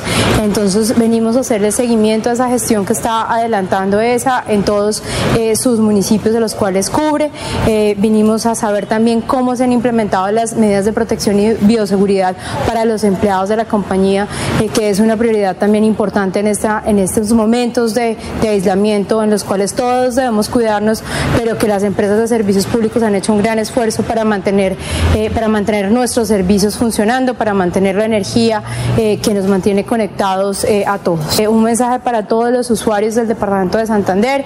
es importante que quienes tengan la capacidad de poder seguir contribuyendo con el pago de sus servicios públicos durante estos meses, que sabemos que son meses de difícil situación económica para muchos, eh, lo puedan seguir haciendo. De eso también depende que las empresas puedan garantizar su sostenibilidad y garantizar la prestación del servicio, que seamos conscientes del uso racional eh, de la energía, que apaguemos eh, las luces cuando no los necesitemos, que apaguemos el televisor mientras no lo estemos viendo. Eso nos ayuda no solamente a el medio ambiente, sino también a reducir el valor de las facturas que estamos recibiendo, en particular en estos momentos. Y a cualquier inconveniente, cualquier reclamación, cualquier eh, que tengan con su factura, deben venir primero a la empresa, que es quien debe garantizarles una respuesta, una efectiva solución a sus reclamaciones, pero siempre está la Superintendencia de Servicios Públicos para acompañarlos en ese, en ese proceso de defensa de sus usuarios de, de servicios públicos en todo el país. Muchas gracias. Tuvimos una visita muy importante por parte de la Superintendente de Servicios Públicos, la, doctora Natasha Bendaño, en el cual tuvimos la oportunidad de mostrarle de primera mano las medidas que hemos implementado en Electrificadora de Santander. Primero, para garantizar la continuidad del servicio a todos nuestros usuarios durante esta contingencia y también las medidas en beneficio de nuestros clientes. Eh, ¿Qué tanto se han acogido a estas medidas los clientes dependiendo de los estratos? ¿Cómo ha sido el comportamiento de pago? Y también tuvimos la oportunidad de mostrarle la evolución positiva que hemos tenido en esa en los indicadores de calidad del servicio. Llevamos ya cuatro años con una evolución positiva, un servicio cada vez de mejor calidad. El resultado de las medidas que hemos implementado en beneficio de nuestros clientes es muy positivo. Estas medidas han estado enfocadas principalmente en las familias más necesitadas. Los clientes que tenemos en los estratos 1 y 2 han tenido medidas en cuanto a pagos, a posibilidad de pagos diferidos, descuentos por pago oportuno y también hemos extendido algunas de estas medidas para clientes de estratos 3 y 4. En promedio, cerca del 30% de los usuarios de estos estratos se han acogido alguna de estas medidas. Durante esta contingencia hemos tenido un crecimiento muy importante en el número de solicitudes que han realizado nuestros clientes a través de la página web, del call center que tenemos disponibles, en las oficinas que hemos venido reabriendo. Hemos tratado de dar una respuesta oportuna a todos nuestros clientes sin eh, superar los tiempos máximos que tenemos establecidos y cada vez estamos mejorando nuestros procedimientos para tener una eh, respuesta de mejor calidad, más rápida a través del call center y también del canal presencial. Bueno, muchas gracias al señor de Eléctrica ahora y don Laurencio, hágame el favor, a ver si usted puede tener a la funcionaria de servicios públicos aquí en directo para hacerle muchas preguntas. Vamos con más noticias, más noticias en Radio Melodía. Ya le informamos aquí a don Juan de Dios eh, Olarte que nos pregunta sobre los restaurantes, que buena medida. Otra información, eh, el, a ver, 19 aerolíneas están listas para aterrizar en el Dorado de Europa, de Centroamérica, de América y del Asia. Qué bueno. Vamos a iniciar con eh, esos eh, detalles. Pero también nos causa impresión el grado de solidaridad, de solidaridad de la gorda Fabiola y Porilla. Es un grado, y esto se debería practicar en todas las familias, es un mensaje que dio la gorda Fabiola y Porilla, son dos humoristas. Ellos tienen un hijo de 28 años de edad. Es, si usted ve en el rostro de, del hijo, es igualito a Porilla. Pero ¿cuál es el, el mensaje? Ellos a través de las redes sociales estuvieron participando en todas las actividades del orgullo ley, del orgullo gay, eh, con su hijo, eh, desde luego que es de esa, de esa comunidad. En vez de criticarlo, de enfrentarlo, estuvieron participando y dicen las organizaciones que tienen que ver con, con estos hechos, que es una demostración de solidaridad y ejemplo para todas las familias donde hay personas que tienen estas inclinaciones. Bueno, ya no vamos para Barranca Bermeja, ahí nos alza la mano don Soel Caballero. Soel, lo escuchamos. Buenos días, Alfonso, para usted, para los compañeros, igualmente para todos los oyentes. El Ministerio de Salud y la Protección Social reportó 28 casos positivos para COVID-19 en Barranca Bermeja. Se trata de cinco menores de edad, de los cuales eh, es un, una es un paciente femenina de 13 años y el resto son masculinos de 9, 13, 15, 16 años respectivamente. 10 hombres cuyas edades oscilan entre los 19 y 70 años de edad y 13 mujeres entre los 23 y 87 años de edad. Así las cosas, eh, Barranca Bermeja figura con el siguiente eh, reporte para COVID-19 casos confirmados 304, casos activos 220, recuperados 80, casos en casa, recuperándose bajo vigilancia médica 225, hospitalizados 2, en unidad de cuidados intensivos no hay ninguno y fallecidos 4. Noticia con la que amanece la ciudad. Continúen compañeros en estudios en últimas noticias de Melodía 1080 AM. En la radio también estamos luchando contra el COVID-19 y aunque muchas emisoras se han silenciado, a pesar de las grandes dificultades, en Melodía nos resistimos a hacerlo. Menos horas al aire son hoy nuestra alternativa para seguirles acompañando como medio de información y entretenimiento. Escúchenos de lunes a viernes de 5 de la mañana a 6 de la tarde, sábados de 6 de la mañana a 12 del día. Los domingos estamos en silencio. Melodía 1080 AM en Facebook Radio Melodía Bucaramanga. Tenemos fe que muy pronto todo será mejor que antes y que seguiremos a su lado por siempre, por siempre. Cuando pienses en amor, pasión, piensa en mí, Damiana. Pide ahora mismo tu tableta de Damiana para que disfrutes al máximo de una relación sexual con toda la energía, vitalidad y que te permita durar el tiempo que tú quieras. Damiana, pídela a domicilio en Bioalterna 643-6636 o al celular 321-441-6668. Bioalterna, calle 55 3117, Barrio Antiguo Campestre, Bucaramanga.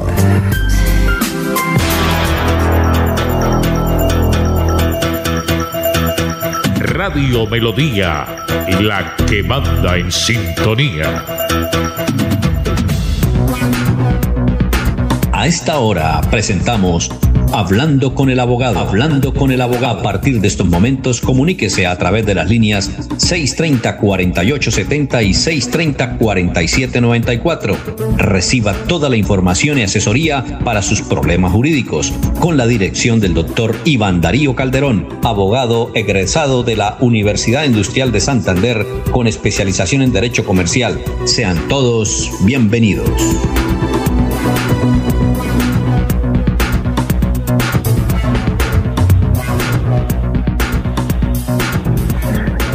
Bueno, nos agrada a las 7.32 minutos eh, saludar al doctor Iván Darío Calderón. Doctor Iván Darío, ¿cómo se encuentra? Tenga usted muy, pero muy buenos días.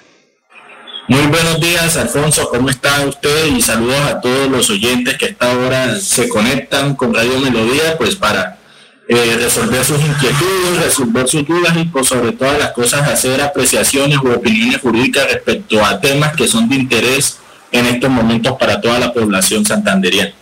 Bueno, eh, las personas que quieren, que tengan alguna inquietud, tranquilos, no se preocupen, llamen, porque ayer nos encontraban que hay muchas personas nerviosas a punto de ir a un instituto psiquiátrico porque las deudas los desesperan. Entonces la idea es que, no tengan temor, que eso se puede solucionar. Mire, anoten estos teléfonos y pueden eh, hablar con el doctor Iván Calderón acá. No necesitan, si quieren, no en el nombre, no necesitan dar el nombre, eh, sino hacer las preguntas hacer las preguntas a Iván Calderón o llamarlo o ponerle un... ahorita no lo llamen, pónganle un WhatsApp. Es al 307 6666, es decir, 4 veces 6, 307 y 4 veces 6 y luego el 37 le dejan el mensaje. Los teléfonos que pueden utilizar ahora para si quieren comunicarse con el doctor Iván Calderón es 630-4794, 630-4794 y 630-4870. Doctor Iván Calderón, aquí, eh, dentro de las inquietudes que han mandado acá también por este lado, los mensajes de WhatsApp indica, uno de ellos, uno, de ellos por correo también, es ¿qué tipo de empresa asesora usted? Porque, bueno, yo le dije, me parece toda, ¿qué tipo de empresas que están quebradas, que están realmente eh, ya para tirar la toalla, qué tipo de empresas es que usted asesora? Bueno, eh, respecto a esa pregunta, pues Conforme a lo establecido en la ley 1116, nosotros en lo personal como equipo jurídico estamos asesorando a empresas eh, dedicadas al sector de la construcción, dedicados al sector de los alimentos, en este caso restaurantes, al sector de eventos también asesoramos y también estamos asesorando al sector de servicios. ¿Por qué? Porque hay hay muchas empresas que brindan una variedad de productos, de servicios y que en estos momentos no ha podido o sus ingresos se han mermado por causa del COVID-19. Entonces estas personas se asesoran eh, con el fin pues, de darle las herramientas jurídicas más idóneas para que solucionen su situación financiera. Aquí hay una señora que dice que ella es dueña de una floristería que ya pues eh, a principio de año venía teniendo problemas eh, que es una floristería, pero lo que pasa es que no tiene ni queda para un tinto. Que si ese tipo de empresas como la floristería, usted también eh, le recibe la inquietud personalmente, le, le plantea la situación, porque cada rato lo que recibe son amenazas de los abogados que como ahora ya se dio reapertura de los juzgados, entonces que van a venir a sacarla, inclusive que a detenerla. ¿Qué, qué, qué mensaje le da a ella y a muchas empresas pequeñas tienen como tiendas o algo por el estilo, tiendas eh, como misceláneas, no, no tienda de víveres, sino como misceláneas. ¿Cuál es la respuesta, doctor? Y, bueno, eh, es importante que las personas sepan y comprendan que todo tipo de, de deudas, todo tipo de empresas, mejor, pueden acogerse a la ley de insolvencia siempre y cuando pertenezcan al sector privado.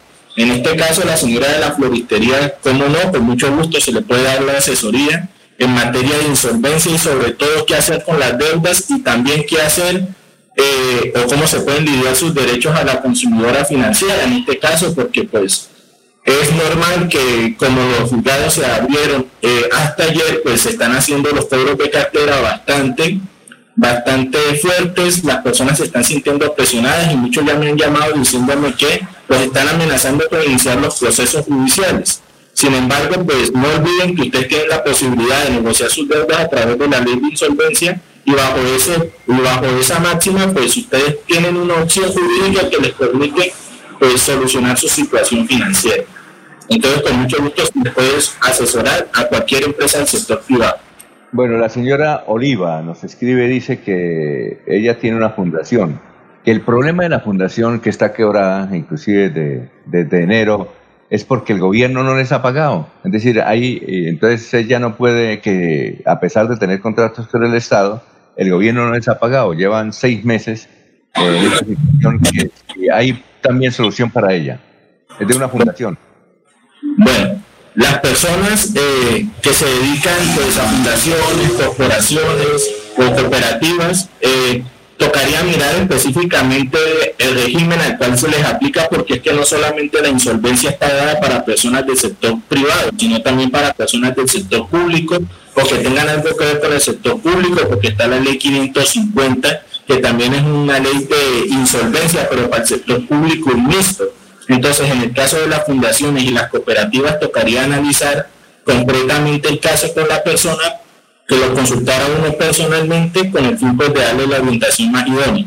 Pero todo tipo de entidad tiene su proceso concursal, es decir, su proceso de negociación de deudas, sino que de pronto no lo conocen o no lo han escuchado nunca, pero todo tipo de negocio, todo tipo de empresa, sea del sector público o del sector privado, tiene ese salvamento y es importante que se acerquen para asesorarlos de la mejor forma. Bueno, hay, hay otras inquietudes eh, también de los oyentes de Radio Melodía que pueden utilizar el teléfono, estas, el teléfono de Radio Melodía es los teléfonos 630-4794, 630-4794 y 630-4870. No necesitan dar el nombre, sino decir, hombre, yo tengo esta situación. Eh, Julián, Julián nos pregunta lo de data crédito. Eh, desde luego, porque él se quedó atrás él le da miedo que quede en data crédito. Esto de data crédito en esta pandemia, ¿cómo se manejó? Bueno, respecto a la situación de data crédito, pues han habido muchas especulaciones acerca de una ley de borrón y cuenta nueva, ¿sí?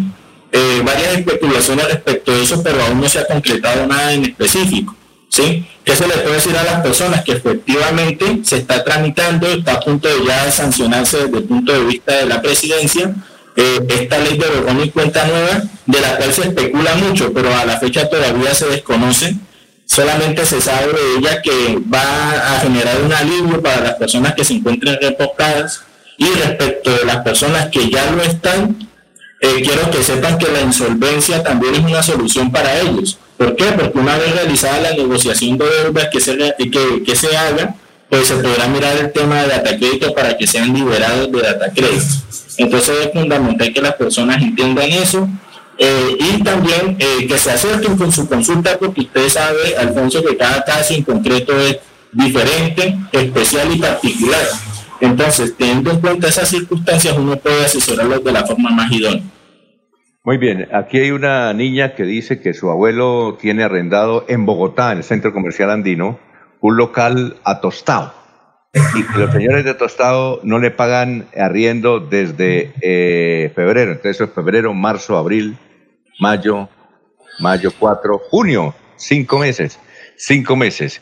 Eh, y que el, asesor jurídico de Tostado les dijo que ni les va a pagar arriendo por ahora, por ahora, ¿sí? Ni les van a entregar el local, es decir, no se van a ir. En esas condiciones, ¿cómo se debe actuar? Es decir, ¿cuánto, pregunta eh, Clara, Clara Elsa llama, que cuánto tiempo se demora si se hace un proceso jurídico para el lanzamiento, cuánto se demora el lanzamiento, porque en Tostado dice que en diciembre le van a, la, para diciembre faltan seis meses. Entonces, en un lanzamiento que eh, fuera a partir de ya, ¿cuánto se demora eh, para ella iniciar un proceso desde aquí a Bucaramanga? Bueno, los procesos de restitución a los que hace referencia el oyente son procesos que en principio se supone que deberían ser lo más rápidos posibles. Sin embargo, en el ejercicio profesional hemos observado que dependiendo de la, del juzgado en donde caiga el proceso y también de la carga que este tenga, ese tipo de restitución puede tardarse hasta más de seis meses. ¿sí? Hasta más de seis meses y eso pues es una limitante desde el punto de vista práctico para las personas que desean ejercitar su derecho de acción a través de un proceso de restitución. Más sin embargo, existen las vías extraprocesales como la conciliación, ¿sí? amigable composición e incluso la transacción en donde se pueden llegar a acuerdos y de esa manera lograr que la restitución sea mucho más pronta que a través de un proceso judicial.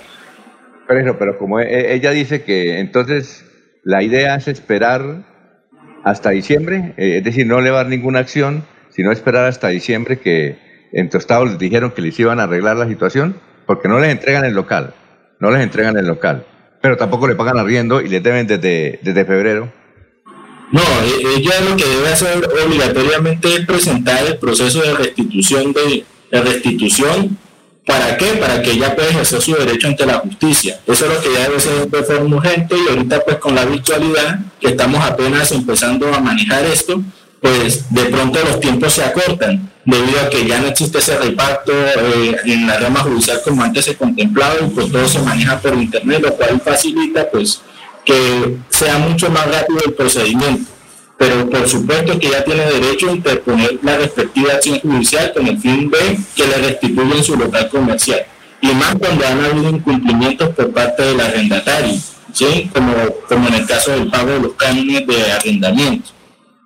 Bueno, aquí también nos eh, dice que él es veedor, Julián, dice que es veedor y que si usted también cobra, porque eh, una EPS le lleva dos años eh, demorando una plata de restitución restitución en una EPS y no le ha pagado, en esas condiciones, ¿qué debe hacer él?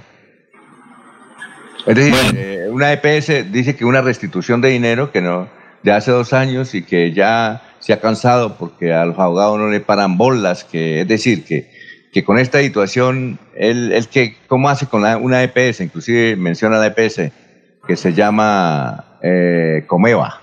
¿Qué debe hacer al respecto? Bueno, en estos casos, pues eh, estamos frente a una situación que es en sede administrativa, por lo tanto, pues se tendrá que analizar el caso para determinar si se puede, si se procede a iniciar un proceso ejecutivo de carácter administrativo, siempre y cuando pues, esta persona tenga el título ejecutivo que le permita pues, hacer ese cobro en vía administrativa. En caso de que no, pues tocaría analizar el caso para mirar el medio de control que se puede ejercitar, pero esta persona no debería esperar mucho más tiempo para hacer esos cobros, sino ya hacerlos en vía judicial, como corresponde, ¿sí? Inicialmente, pues, en caso de que no se tenga título de ningún, de ningún tipo, pues recurrir a la conciliación extraprocesal ante la Procuraduría para, eh, para solicitar ese tipo de pagos de los dineros adeudados por parte de la EPS. Bueno, nos escribe eh, nuevamente Clara Elsa que si un proceso, que el abuelo pues vive en Bogotá, pero ella vive acá y le está ayudando, que si el proceso se, se hay, que aplicar, hay que elevarlo en Bogotá o en la ciudad de Bucaramanga. Sí, eh, de ella dice, en Bogotá es muy difícil ahora por las restricciones que hay, que no, no hay tanto en Bucaramanga, que si es lo mismo elevar una acción en Bucaramanga o en Bogotá. Clara Elsa, muchas gracias. Bueno, esa pregunta es muy importante porque hace referencia a la competencia para el juez conocer del proceso. En esos casos, lo que sucede es que, eh, por regla general, las demandas se presentan en el domicilio del demandado. Entonces, si el, si el arrendatario perdón, tiene su domicilio principal en Bogotá, pues deberá presentarse la demanda en Bogotá, a menos de que hayan estipulado contractualmente otro lugar en donde resolver los litigios que se presentan.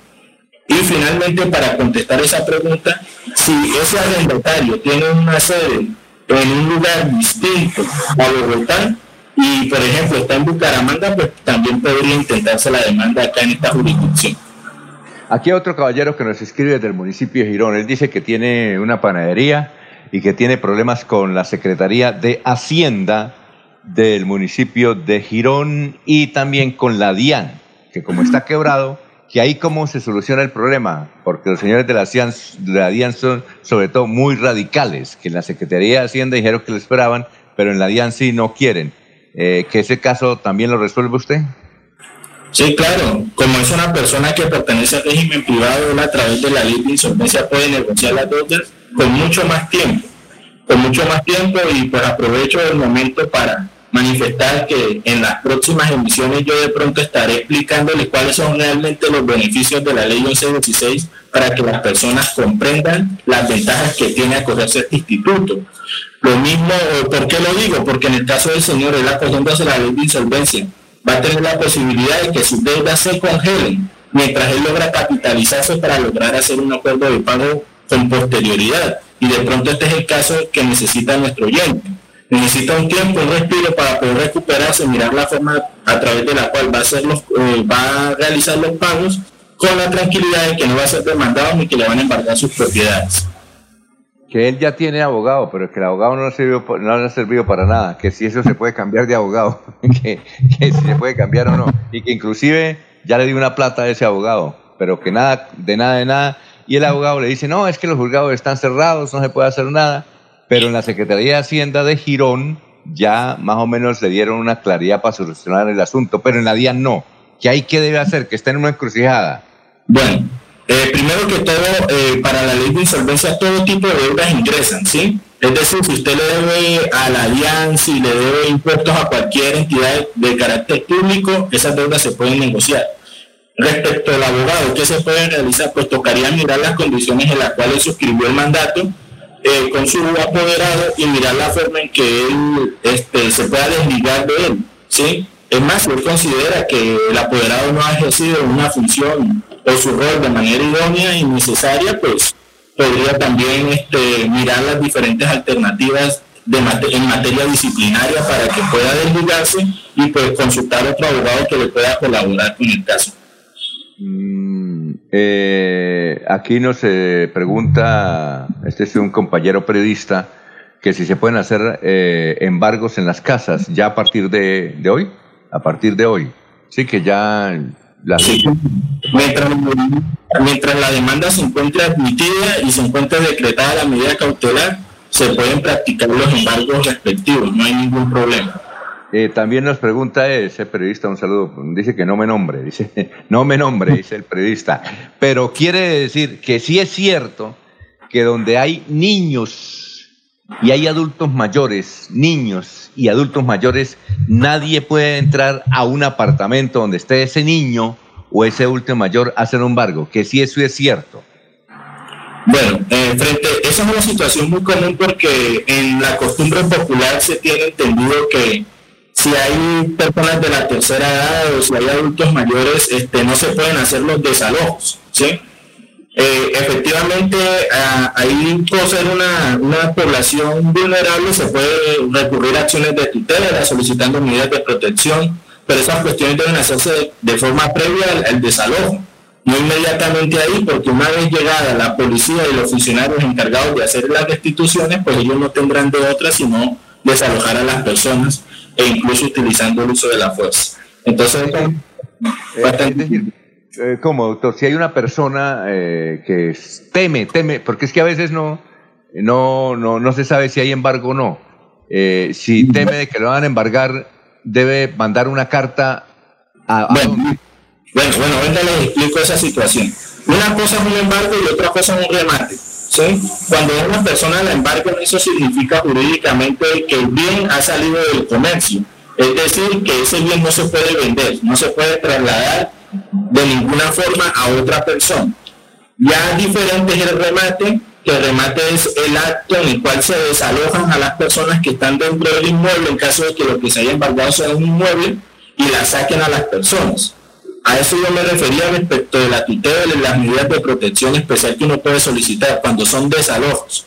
Pero cuando son embargos, no pasa absolutamente nada. La persona puede vivir todavía ahí hasta que se realice el desalojo sí es fundamental que la persona sea notificada del proceso ejecutivo por medio del cual se realizó el embargo para que pueda ejercer el derecho de defensa en el momento oportuno, pues a través de, de los instrumentos procesales que existen para ello.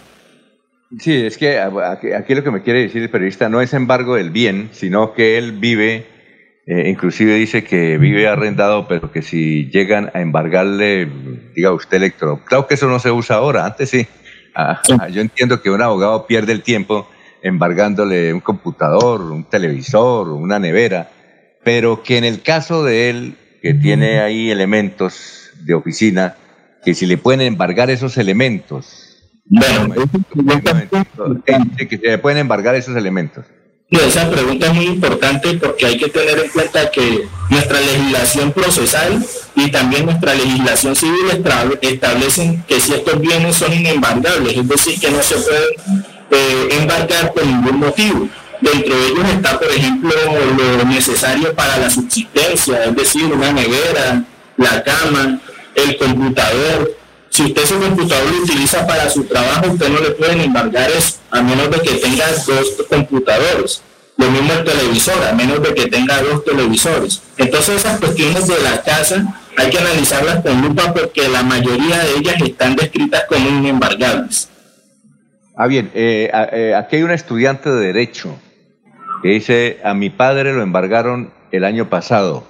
Bueno, esto no es bueno, sí, eh, a mi padre lo embargaron el año pasado y resulta que eh, estoy estudiando y, antes de ejecutar, antes de qué, lo que dice ella, antes de proceder a cualquier decisión de embargo o algo por el estilo, debe haber conciliación, que eso lo, lo, enseñó el profesor. ¿Eso es cierto? ¿Que antes de, de una situación de eso hay conciliación? Bueno, eh, a, este, a este estudiante hay que mencionarle que debe haber conciliación previamente si el proceso es ordinario dígase un proceso de responsabilidad civil, un proceso en donde no haya un título ejecutivo. Es decir, que si usted tiene una letra de cambio a la cual le deben 100 millones de pesos y no la ha pagado, yo no tengo necesidad de acudir audiencia de conciliación para poder embargar. Necesariamente presento el proceso ejecutivo y procedo al embargo. ¿Qué es lo que pasa? Que este estudiante debe diferenciar entre el proceso declarativo y el proceso ejecutivo, pero esas son ya cuestiones técnicas que uno como profesional pues orienta a las personas eh, en su diferencia, pues sería muy difícil aquí en este momento yo ponerme a, a explicar esas situaciones, ya que cada uno tiene una lista diferente, pero siempre debe hacerse la conciliación de forma previa cuando el proceso es ordinario declarativo. Si es ejecutivo no es obligatorio por el contrario, no procede con la demanda directamente. Bueno, eh, aquí tengo otra pregunta, pero la vamos a dejar para mañana. Eh, y mañana, si hay tiempo, usted nos va a, hablar de la de, de, cuál resolución es, que dice que la va a explicar. Eh, voy a explicar de cuáles son los beneficios de la ley 1116. O sea, para que la gente se interese en acogerse, pues saber cuáles son realmente los beneficios de la ley con el fin de que las personas conozcan de ello y pues ya saben todos los oyentes, me pueden contactar a los números que inicialmente se pactaron, me pueden seguir en redes sociales en Iván Calderón Abogado por Facebook, en arroba Iván Calderón Abogado por Instagram y pues me pueden llamar, contactar, se fija con cita previa y con mucho gusto los asesoro y les colaboro. Bueno, el teléfono del doctor Iván Calderón es 307, es decir, 300, el número 7 luego 4 veces 6, 66, 66 y 37. Doctor Iván, nos vemos mañana entonces eh, a las 7 y media de la mañana, ¿le parece? Bueno, listo, un placer, me despido de todos los oyentes, deseándoles lo mejor en este excelente día y estamos en contacto, nos vemos mañana. Sigan con melodíaenlínea.com, son las 7 de la mañana, 55 minutos. Los invitamos a una próxima emisión de este su programa Hablando con el abogado. Hablando con el abogado. Comuníquese durante todo el día con el doctor Iván Darío Calderón al celular 300 766 6637 300 766 6637. Agende su cita y reciba la solución a su problema jurídico. Gracias por la sintonía.